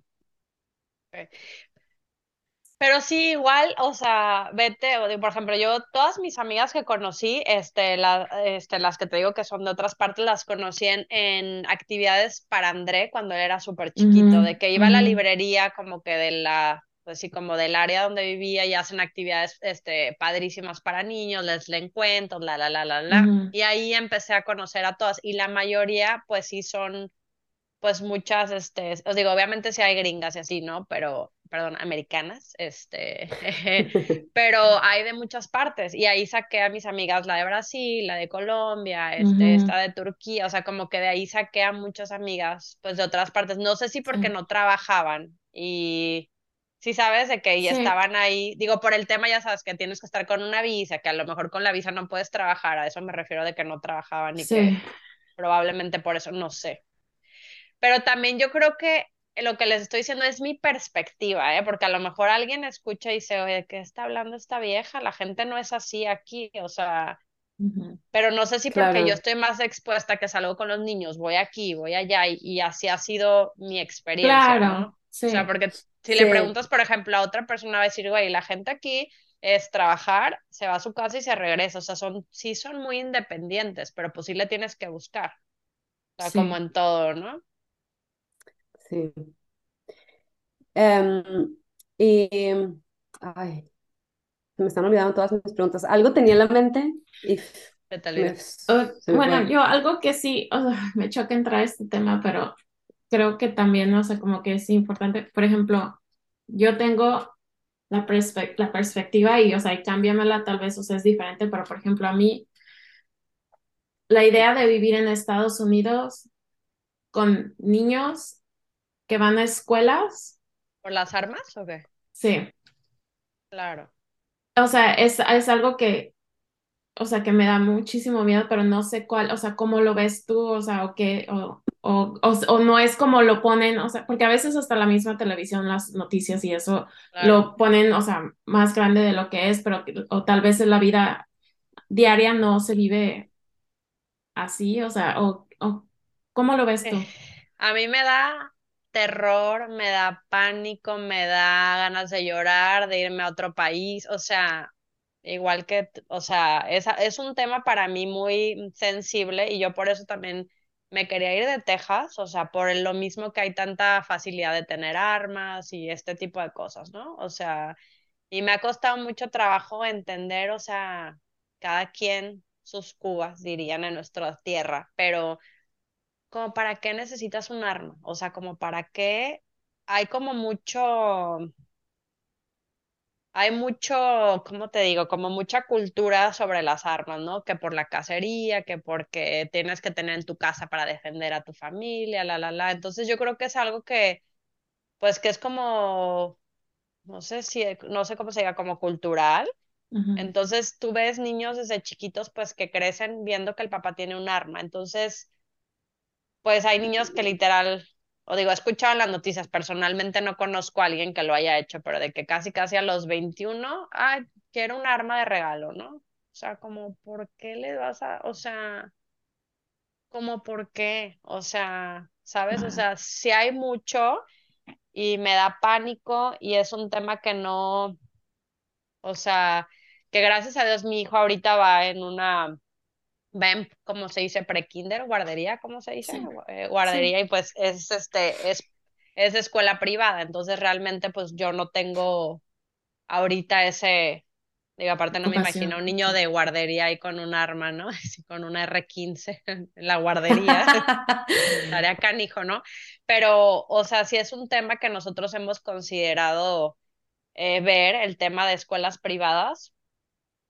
Además, por el nivel educativo y por otras cosas, como, pues porque hay más seguridad, hay un poco más de, pues, de control. Y la realidad es que si va a pasar, pues va a pasar aunque tengas este detector de metal en la entrada, ¿no? O sea, yo veo que ha habido como más, este, digo, no, no, no estoy como muy informada, pero sé que tienen que llevar como de que mochilas transparentes para que se vean todas las cosas, este, o sea, como que ciertas cosas para que vean que no traes nada los niños más grandes, ¿no? Este, pero me da pánico, me da pánico, me da pánico, me da pánico. Sí. Y si es algo que no, que no, no, no sé, o sea, en el momento que si no van a escuelas eh, privadas y van a una escuela pública, yo creo que todo el mundo vive con ese miedo, no sé. Luis me tranquiliza y me dice, pues sí, los problemas son diferentes acá, como ese tipo de cosas que sí pueden pasar, pero es literal, pues una por acá, una por allá, o sea, puede ser que no te toque. Me dice, pero pues en México así vivimos todos los días. Me dijo, te secuestran, no puedes ir al parque, cuando, o sea, por ejemplo, a mí algo en lo particular que todavía me causa eh, impresión o así como impacto es ver a las pulgas yendo en su bicicleta solos a la escuela. Que digo, güey, ¿dónde está su mamá? Se los van a robar. O sea, como que traigo ese chip y Luis me dice, a ver, esto es lo normal. Eso es lo normal, que los niños sean libres y que se puedan ir solos al colegio y regresar sin miedo que les van a hacer algo, ¿sabes? Lo, lo que no es normal es en México, es esta cosa que no los puedes dejar, que no puedes ir al parque, que te tienes que subir. O sea, yo cuando voy, no sé si te pasó con Eva, pero yo cuando fui con los niños, las veces que he ido con los niños a México, literal estoy en pánico de que súbete esto, el otro, no te lleves tu anillo, quítate el reloj. O sea, es una cosa que dices, güey, es un, un miedo siempre. O sea, y, es, y también hay, hay balaceras, te tocó, o sea, ver nosotros en Guadalajara, en Andares, en una plaza súper, este, pues familiar, en un domingo balacera, o sea, una mamá en el piso ahí que ni la debía ni la temía con su hijo ahí aterrorizada, o sea, como que eso es lo que a mí, lo que como, como me tranquiliza Luis, que me dice, en cualquier lado va a pasar, si es en México, pues es un, un, cartel, es una banda de secuestradores, es un esto, es el otro, y aquí pues sí, aquí hay gente pues loca. Sí. Sí, o sea, es lo que te iba a decir, en, en, probabilidades claramente estás muy segura ahí, aunque tus hijos vayan a una escuela eh, pública. Pública. Pero claro, eh, igual entiendo el miedo, entiendo que digas, güey, sí, es porque es normal, o sea, es normal porque pasa. Y dices, pues, puede, o sea, aunque sea pocas probabilidades, puede pasar. Claro. Em, y sí, sí creo que es algo cultural, o sea, claro que tiene que ver, o sea, es algo cultural y luego entra como la parte económica, ¿no? Como que es algo que ah, es, es un, negocio, es un negocio enorme, o sea, el dinero que el derrame es impresionante. Y mm, en, el, en el verano estaba hablando con un primo que decía que claro, lo que es lo que estás haciendo tú, o sea, que por ejemplo en Texas, ¿no? Porque él es de Texas, eh, que mm, su mamá vive sola en, una, en un pueblo chiquito, que entonces si alguien viene y la, creo que había algún, alguno de estos de repartidor que estaba como fuera de su casa y como que un día entregó algo y luego como que la estaba ahí estoqueando. Y, mm, y dice, ¿qué haces? O sea, llamas a la policía, la policía está en la ciudad y llega en 40 minutos, o sea, por eso la gente tiene armas, ¿no? Como para defenderse, como que él decía, es que pone em, el nivel, o sea, o sea, un hombre es que es más fuerte que una mujer o un hombre más fuerte que otro hombre, pues eso es, es, es como em, desigual, ¿no? no es justo. Entonces, como que un arma lo nivela. Y bueno, puntos a favor y en contra y, diferentes perspectivas, pero yo creo que el hecho de que sea, porque dicen, no, sí tiene que ver un, si hay un background, ¿no? Si te checa, si hay, si hay un chequeo de tu historial, de que no seas un delincuente. Pero creo que de todas formas es muy fácil eh, conseguir un arma. Según lo que me decía mi esposo, Barry me dice, es que, que no sé, tú, a lo mejor tú sabes, pero en Estados Unidos puedes comprar un arma a los 18 años. No sé si estoy con lo correcto, pero no puedes tomar alcohol hasta los 21. Entonces, como, o sea, puede no puede tomarse una cerveza, pero sí puede comprar una pistola. Entonces, mm, creo que la edad, o sea, sí debería moverse porque claramente puedes acceder a un arma aunque no la compres o le pides como le pides a alguien que te la compre, pero o sea, es como ¿por qué alcohol sí, alcohol no y pistola sí? O sea, si, si a los 18 años todavía no tenemos el, cerebro desarrollado totalmente, o sea, debería ser una edad más grande ya para empezar, y no debería ser Walmart, y no debería ser, ¿sabes? O sea, deberían ser tiendas específicas. Si en Canadá para comprar alcohol tienes que ir a una tienda que vende alcohol, o sea, no venden alcohol en los supermercados, que se me hace súper bien, es como, no debe, no sé, hay muchas medidas que se pueden tomar, eh, y no, o sea, y no lo hacen. Y, y, y, creo que eso es lo frustrante. O sea, sí, está cañón. Que quieren justificar algo que es como, ok, pero no sé. Y la verdad, ahorita lo que dices, o sea, me acordé de una historia. Yo, por ejemplo, yo soy eh, súper en contra de las armas, ¿no? Pero, yo, como, pero Luis dice que soy doble moral, y sí es cierto. Porque, por ejemplo, no, o sea, jamás en mi vida tendríamos un arma en mi casa, o sea, jamás, jamás lo verá. O sea, porque hay niños y hay accidentes. O sea, ¿cuántos niños no se han matado porque agarran la pistola del papá, no? O sea, es, aunque la tengas bajo llave, o sea, no, o sea, aparte ahí te encargo, viene alguien, espérame, déjame encontrar la llave para abrir mi arma, o sea, qué güey.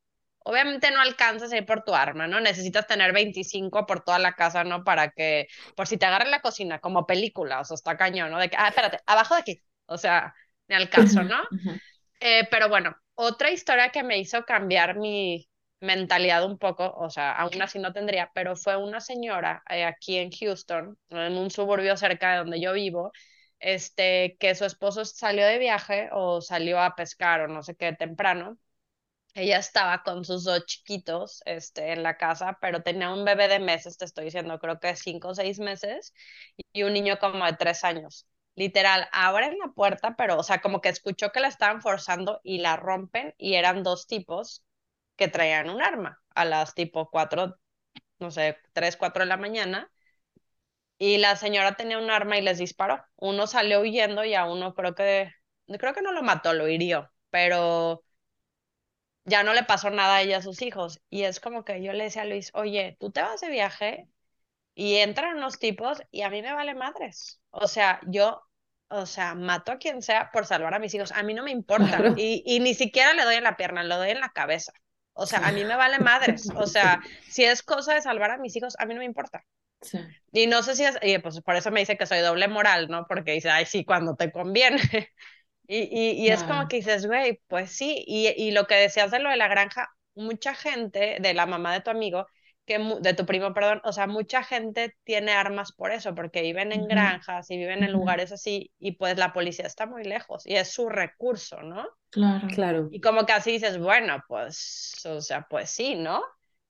Pero pues hay otros casos que dices como, ¿para qué? Entonces está rarísimo, es algo que yo creo que nunca vas a estar de acuerdo, es algo muy cañón, pero me da terror lo de las escuelas, pavor, pavor, pavor, pavor. Pero sí, cierto, o creo que esa es la conversación, o sea, realmente no es como quitarle a la gente em, es, ese sentido de protección, pero sí como creo que la conversación es hacer más reglas para saber a quién se le dan esas armas, porque a veces, o sea, como que los, las pueden conseguir muy fácil y hay gente que no es... Bueno, en primer lugar, yo siempre he dicho que la raíz de todo es de que no hay suficiente este, apoyo para salud mental. eso es totalmente, totalmente de acuerdo. Mientras no se arregle eso, yo creo que lo, lo demás, o sea, no va a tener un gran efecto hasta que no se arregle ese primero, esa, esa base. Pero... Y, y justo también siento que es uno de los problemas grandes que hay en este país, que hay mucho tema mental, mucha cosa, o sea, mucha salud mental. No sé si es por el tema de lo que decíamos hace rato, que a lo mejor la gente es muy solitaria, que no sale, que eh, las deudas, que, o sea, yo no sé qué sea, pero hay mucho tema de, pues sí, mental. Yo creo que ha de ser por lo social, o sea, que no son tan social como nosotros, que no salen, que no conviven, o sea, no sé qué sea, pero sí está muy marcado el tema de, pues sí, la salud mental y está la verdad preocupante. Hay líneas de que literal puedes hablar, este, y ahora en la pandemia no saben cómo subió de tanta gente que llamaba, que güey se quería quitar la vida, que dices, vato, está cañón. Que obviamente, o sea, si a nosotros, ¿no? Que creemos que pues tenemos nuestra familia, tenemos, o sea, estamos como que bien, ¿no? Eh, normalmente, bueno, que estás como más consciente, que si te sientes mal puedes hablarle a tu psicólogo o así. Aún así es difícil eh, ahora como que fue pandemia. Imagínate para la gente que está sola, que igual y no sabe qué hacer o no, no o tiene miedo, tiene este estigma de pedir ayuda. O sea, está cañón. Sí. Está cañón. Sí, yo estoy totalmente de acuerdo. Así, creo que para mí muchísimos los problemas sociales, o sea, debería haber más eh, presupuesto para ah, salud mental, o sea, debería haber, porque aparte las, las listas de espera son brutales, o sea, sobre todo, o sea, lo sé, no sobre todo, lo sé de aquí, no sé, no me quiero imaginar en México, creo que, no sé si existe eh, como servicios de, en el servicio, del sistema de salud como social, que no sé si es el IMSS o, o cuál, porque hay varios, no sé, este, haya algo para alguien Ayuda. que sea psicólogo. Supongo que, quiero pensar que sí, que seguramente, ajá, yo quiero pensar que sí, que la espera es larga, no sé cuál es, pero aquí que, que es el primer mundo, que es espera muy larga y es, y, y, y o sea, la cantidad de psicólogos clínicos por habitante es mínima, es brutal, o sea, es, es, es, y claro, entonces es un poco como, no sé, yo a lo mejor soy muy socialista o muy, no sé, pero me parece que ese es un tema que se debería de, que debería de cambiar, porque definitivamente hay muchísimos problemas de salud mental en todo el mundo, no sé, me parece.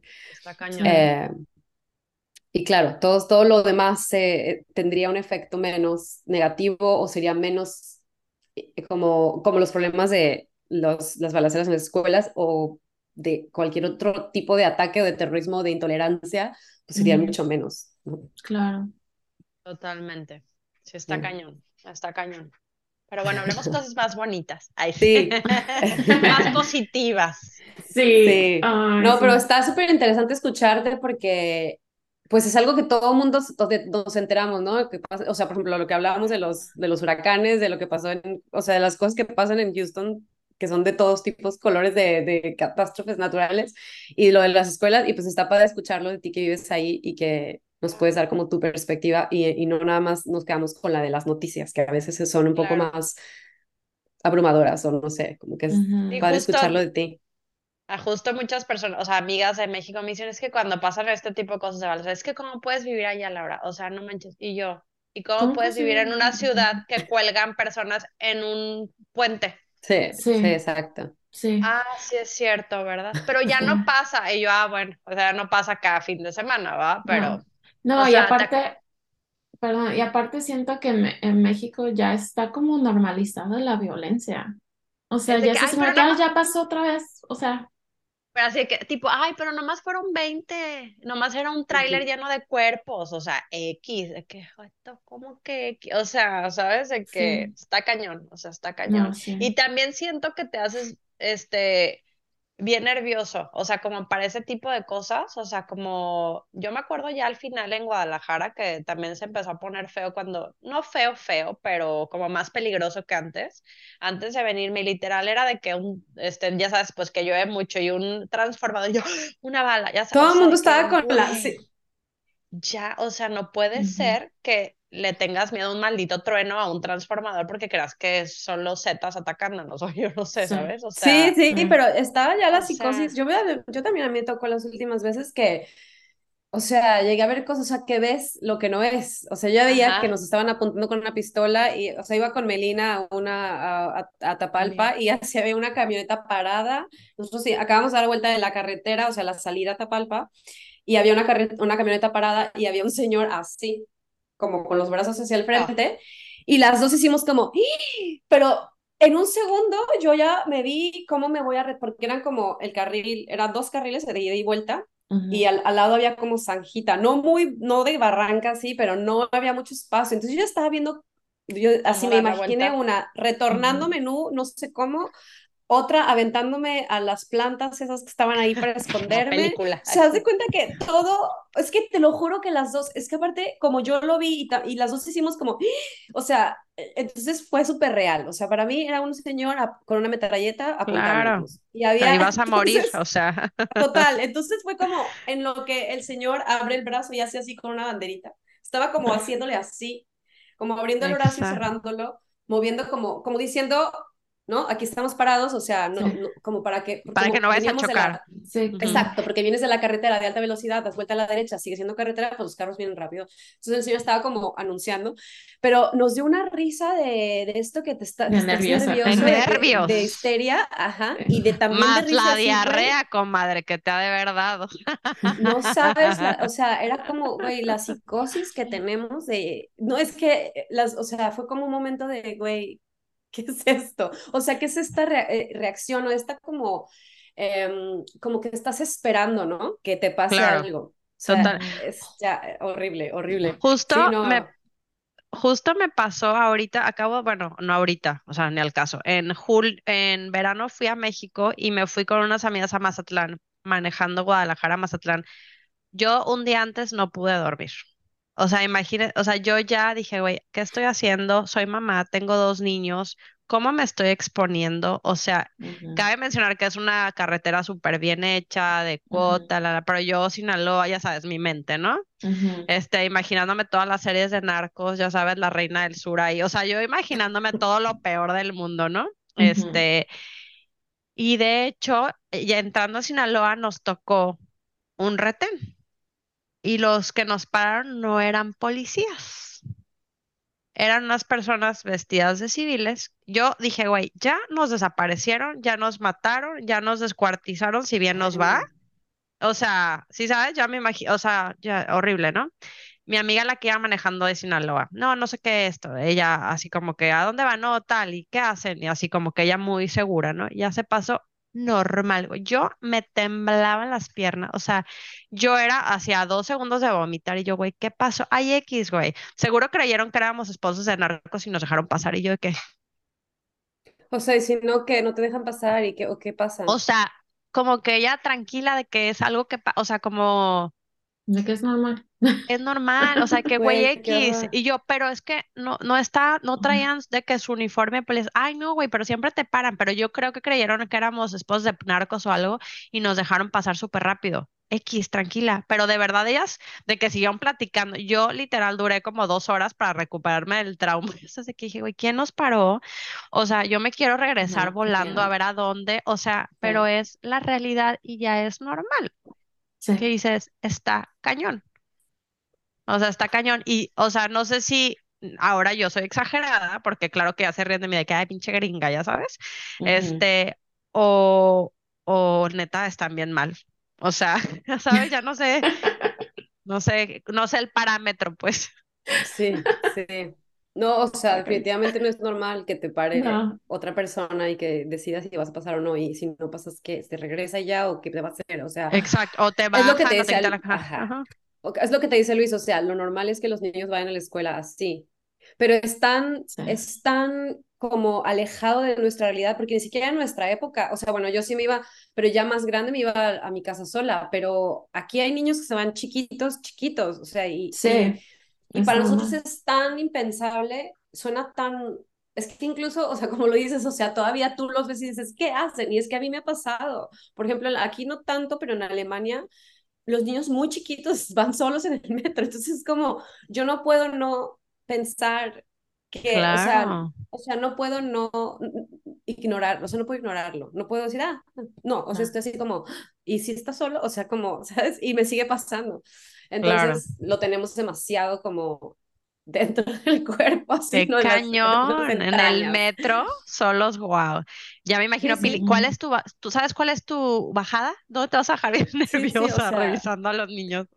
Sí, no, o sea, es Sí. muy, muy fuerte, pero, pero claro, eso es lo normal, es lo que en una sociedad funcional es, ¿no? O sea, no vas a atacar a un niño porque, porque lo vas a atacar, es un niño de tu Claro. comunidad, ¿no? O sea, Claro. pero bueno, esperemos, de hecho estaba hablando de eso ayer eh, con una italiana que, en mi trabajo, en mi trabajo hay un buen de gente de muchísimas, bueno, Cork es muy multicultural porque ah, creo que lo hablé en el episodio pasado de, hay tantas empresas grandes multinacionales que han atraído mucho como talento de fuera. Otras partes. es muy, ajá, yo creo que Cork, o sea, Irlanda se ha vuelto un país muy multicultural en los, en los o sea, en los años recientes, por ejemplo, porque pienso que en Londres o Inglaterra, o sea, en Inglaterra en general, sí somos multicultural de mucho antes. Este, pero te estaba platicando con ella y me dijo, ¿te irías a México? Y, y yo le dije, yo creo que no, porque por, por, por lo, inseguro. Y, y ya le decía, a lo mejor sí, no sé, cuando, cuando me esté grande, ¿no? Me puedo retirar allá, pero no sé. Y me dijo, bueno, a lo mejor las cosas mejoran.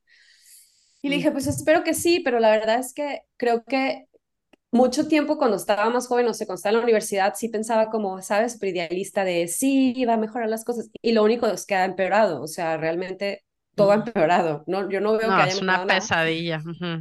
Entonces yo ahora lo que pienso es, creo que como mecanismo de defensa o como lower your expectations, yo digo, yo no voy a ver ese México en mi vida, o sea, creo que sí va a cambiar porque todo tiene ciclos y, sí, creo que un día va a ser un país o una sociedad mucho más sana, pero yo creo que no lo voy a ver en esta, o sea, o sea, si vivo los años de, ¿sabes? Los típicos años que vive una, una persona, eh, no creo que los vea. Ojalá, ojalá. Ay, ojalá que sí. A mí también me encantaría regresar de viejita.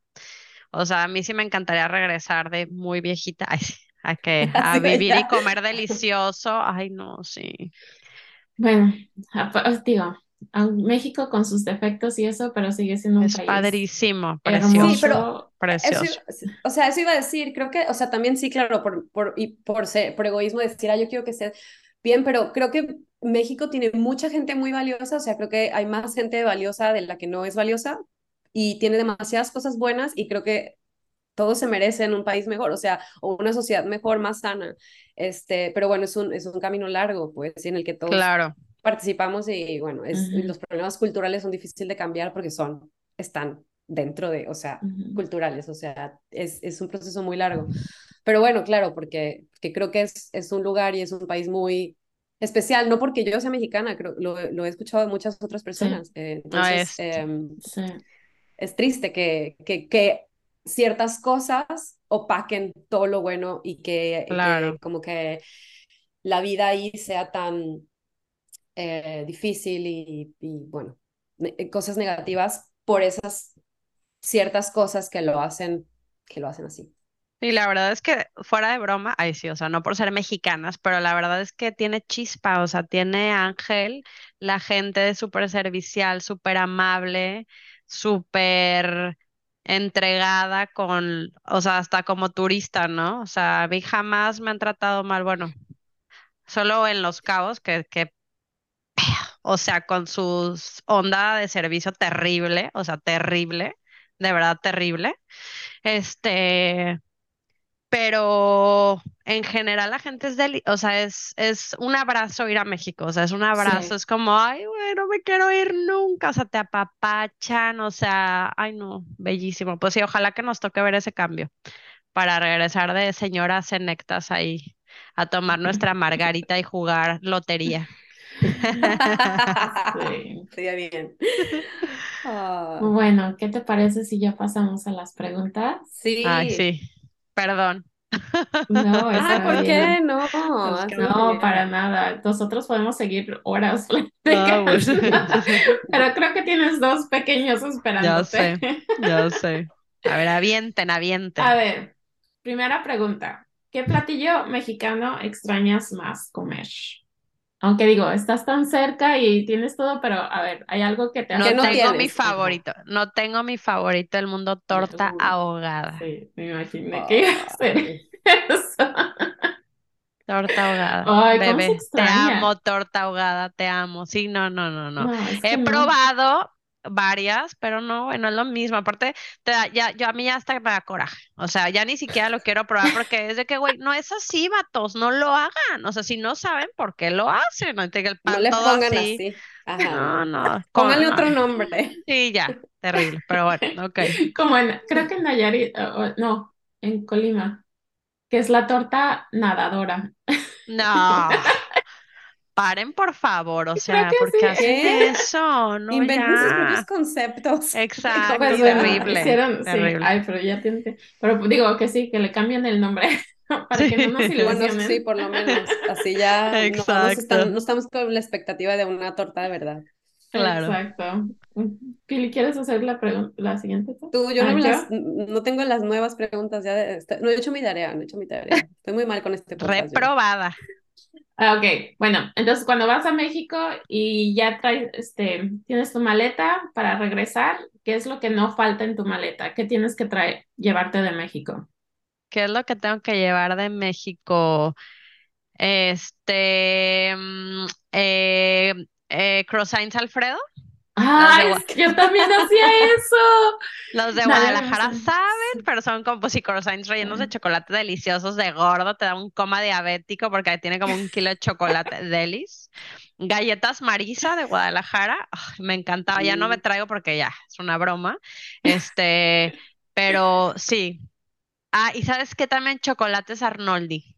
Ya sé, chocolates Ah, X, pero son buenazos, o sea, como que, Sí. ah, qué delicia. Y Sí. eh, entre, o sea, eh, así entre paréntesis, en normal, es lo que yo me traigo porque normalmente yo vengo cargada como India María, pues con los niños y mil cosas, ¿no? Este, pero cuando vienen mis suegros, que ellos vienen en carretera, me traen literal la cajuela llena. Entonces les pido bubulubus, mamuts, este, pelón pelón rico, este, chilitos, manguitos, ese tipo de cosas. Este, y mi mamá me trae virote congelado. Entonces yo tengo un otro congelador en el garage y literal hay, ¿quién quiere molletes? O a veces no comparto, ya saco mi... Mm, qué rico. Oye, y vi que vi una vez una foto que le das, le das dulces de chilito, o sea, pelos, a los niños, que, que, o sea, es- me encanta, porque claro que aquí es como, ¿cómo le dan eso a los niños? Y sí lo entiendo, sí es como, güey, ¿cómo nos Sí, das claro. chile, no? ¿Cómo? Pero no sé, Pero, güey, yo estoy bien, ¿sabes? Mi estómago está bien. Claro, totalmente. Mío no. Es algo que nos identifica muchísimo. Creo que no Ah, hay ya otro sé. niño. Bueno, no sé si en Tailandia o en Filipinas, que también tienen como chilito y así cosas del Ujú. mango, como Sí. no sé allá. Pero en, me- o sea, los niños mexicanos so- se distinguen. O sea, algo que Claro. na- o sea, que no Sí. he conocido otro niño si comemos dulces con Sí. chile. André es obsesivo con los pelones pelón rico. O sea, literal, él puede portarse bien tres semanas para comer un pelón pelón rico. Y el otro día, Ah. literal, estaba en la cocina, no sé, cocinando, mm, no sé qué estaba haciendo. Y en eso volteó, lo- volteé porque los escuché preocupantemente callados y dije, algo está pasando. Literal, volteo, Nico en su sillita para comer y André dándole así, pelón, pelón rico.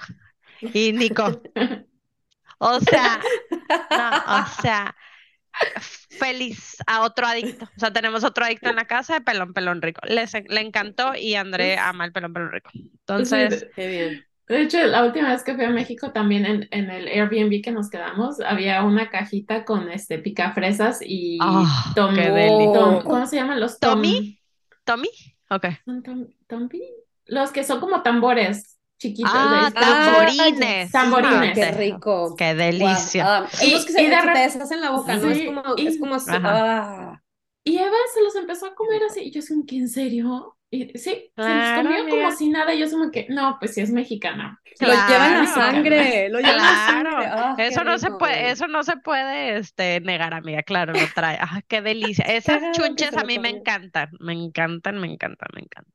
Bueno, siguiente pregunta. ¿Qué costumbre o tradición mexicana sigues haciendo? Eh, el Día de los Muertos, o sea, ah, entre paréntesis, yo me vine acá y soy la mexicana más mexicana, más mexicana del mundo. Yo era la persona menos mexicana en México y ahora, pues, te, como, no sé si les pasó, pero como que quieres ser todo, o sea, Sí. Ahora soy la rosca de reyes, este, los tamales. Yo jamás, ni siquiera me gustan los tamales. Ah, pues ahora hasta tamales. Pero estoy tratando, menos este año, porque ha sido un mes muy loco, pero trato de poner altar de muertos.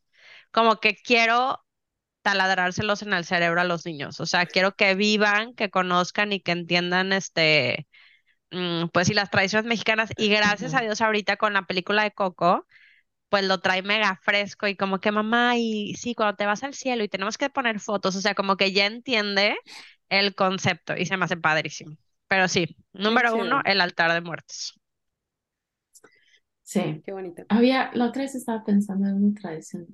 Bueno, ya se me va a entrar la cabeza, pero sí, sí que, pero también igual yo, de que sí, hago el esfuerzo más como para tratar de que Eva aprenda más de la cultura, sobre todo porque no hay tanto, o sea, no es tan fácil exponerla. Hay como aquí, algo que yo hacía a veces, pero ya nunca hago jamás, nunca lo he hecho, es pedir posada. Pero va a haber una posada aquí en claro. Extraño tan, yo creo que sí. Y me dijeron, vamos a pedir posada y yo, en el nombre del cielo. O sea, no he cantado esa canción desde, no sé, los 20 años, no sé, güey, hace 15 años no la canto. Claro. Güey, estoy ya el 27 de noviembre de nuestra posada y yo ya estoy, voy a estar ahí pidiendo posada. Este calendario, disculpen a los vecinos, disculpen a Pilar, amigos, Pilar.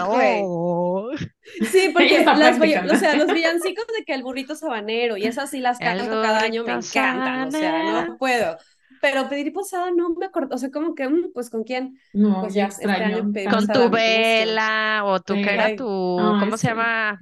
Ya sabes, esta, ¿cómo se llama? Sí, la que tiene como chispitas. Ah, sí, sí, sí, este... Ya sabes. Siento que todo el mundo está contestando por nosotras. Esta. Sí, así, Los... Bueno, esa, luces de bengala. saben. Luces de Luces bengala. de bengala, sí, sí, sí. Exacto, Eso, luces de bengala. Eso. Y ahora, Ay, no. ¿qué es algo, o, o sea, una, algo nuevo que aprendiste viviendo en donde vives ahora que te hubiera encantado tener en México? Creo que la contestaste más o menos antes, pero... Ser más relajada. Ah, ok.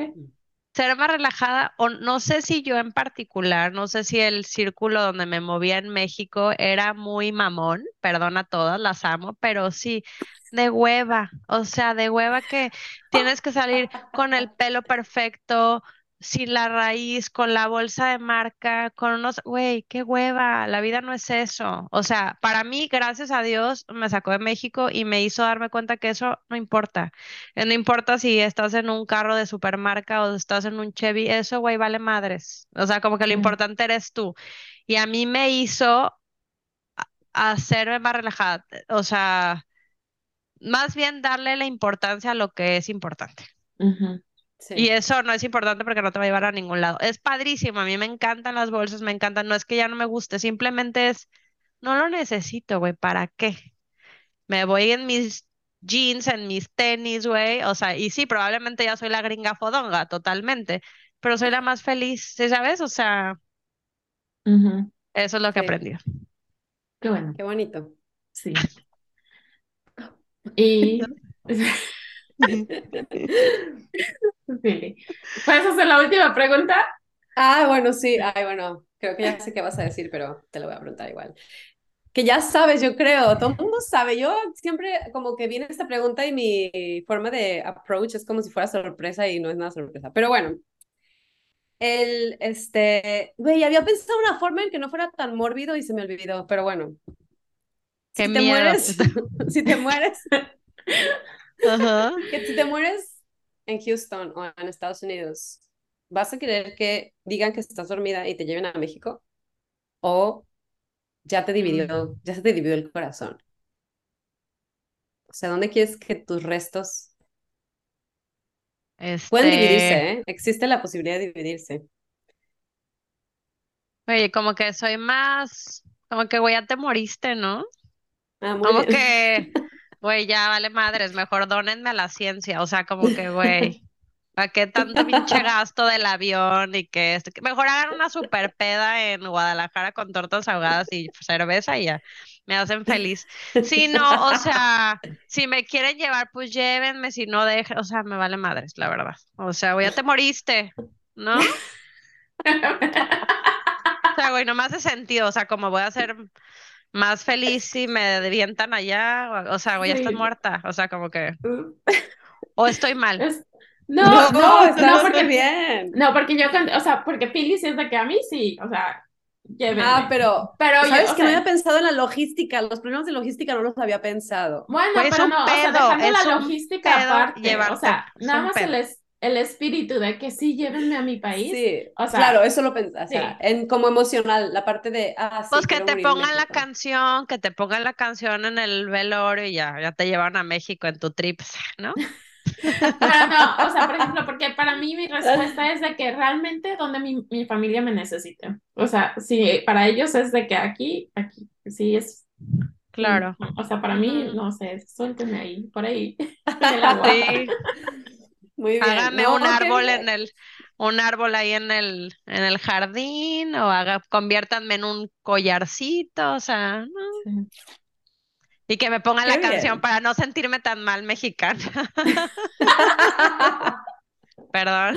Sí. No, qué bien. No, pero a ver, la, el hecho de que digas me quiero algún día volver, eso es, eso habla de que tienes todavía esa conexión con México. Pero No, claro, en o vida, sea, en vida. Tengo mil, o sea, tengo mil colección, pero exactamente, o sea, como que ese sueño, güey, ya te moriste, ya que, o sea, mejor vive, vive y disfruta México vivo, güey, ¿sabes? O sea, pues Pero para que haga la entonces, dif- ok, entonces sería la pregunta de que en tus últimos años de vida, ¿te gustaría Ajá. estar en México? Sí me gustaría estar en México, este, ya me vi en Cancún comiendo mis tostadas de ceviche con mi michelada, con Ajá. salsas, o sea, claro, ya me vi delicioso. Aparte, imagínate, obviamente mis nietos van a querer ir allá, pues porque digo, la abuela está en Cancún, la fiesta, obviamente, o sea, ya tengo todo pensado. Van a querer ir por conveniencia, entonces, claro, sí se me antojaría, la verdad. Muy bien. Muy bien. Ay, Lau, pues Bueno. estuvo súper padre platicar contigo. Dos, dos secciones, Dos veces. deberíamos hacer como la sección de Laura. Y así Ay, que sí, cada, ¿sabes? Cada a mí invítenme. Literal, yo pago porque me renten. A mí invítenme, yo feliz. Cuando no sepan a quién invitar, a mí llámenme. O sea, yo aquí Sí. les invento lo que no, lo que no sepa, lo invento, lo investigo. Ay, Pilar Ay, con su, este, checando Por cierto que eso, estaba justo checando para decir, el, el hijab, el hijab es el, es que hay muchos tipos, Sí, sí, hay muchos. Sí. pero hablamos de dos, el hijab, que es el que sí se ve la cara, hay otros que también se ve la cara, pero no creo que los voy a poder pronunciar bien, no voy a intentarlo, y el, el otro conocido es el burka, Sí, No, el pero burka, ajá. es, el burka es nada Es más el los que- ojos. Sí, claro, está tapado, no, y los ojos está también como con Ah, sí, una está como una net. mallita. Sí. Pero es que la, me- o sea, lo mencioné, hice la comparación de las dos y no me supe el nombre de la otra, entonces nomás para que también sea educativo aquí, no quiero ma- malinformar nada más, sí, nada más. Y hay muchos tipos, entonces el que esté interesado, pues googlelo, que ahí está, hay mucha información en Google de cuáles son los tipos y cómo se llaman. Entonces, sí, pero sí, siempre estoy como Ah, checando. ¿qué dijo? Sí. ¿Cómo Ay, fue? pero ¿Sí qué es no bueno, es porque cierto? nada que inventamos, o sea, justo Ah, me salió, no, no sé. inventar nada de historias porque ahí se queda grabado de por vida. Y yo ya me imaginaba yo de ¿Qué que saliendo en internet, de que ya sabes, de que haciéndome viral por alguna estupidez que dije, ay no, qué oso, La- perdona ojalá, no se- somos tan populares, desafortunadamente. Bueno, nunca sabes, no amiga, nunca sabes. Lady ignorante. Qué oso, ya les, ya les pusiste Ay. hasta el título, amiga. o sea, Ay, sí, no les ayudes. no, olvídenlo, amigos. Ay, sí, No, es que Vamos sí. a cortar esta parte. sí, cortada. Fuera. Bueno, Ay, no, pero Laura, muchísimas gracias. Fue, Gracias, ay, no, amigas. Ya, ya comenté este, que el- el- la primera parte también estábamos Pilar y yo llorando de la risa contigo. Este, Sí. tema serio, pero es que le pones un buen Siempre. spin, Esa es la buen particularidad de humor. Laura, es muy chistosa. El humor de Laura siempre ha sido lo que más brilla. Oye, tenemos el dos partes, la parte chistosa y la seria, que no digan que no hay Hubo balance. ajá, ahí también hubo, no, no todo es broma en esta vida. Sí, ay, amigas, Ay, pues mil bien. gracias por invitarme, las quiero mucho y fan número uno aquí por siempre, ya Ay, saben. gracias. Ay, Nosotros gracias. también. Muchos besos. Bye. Bye. Las quiero. Bye, bye.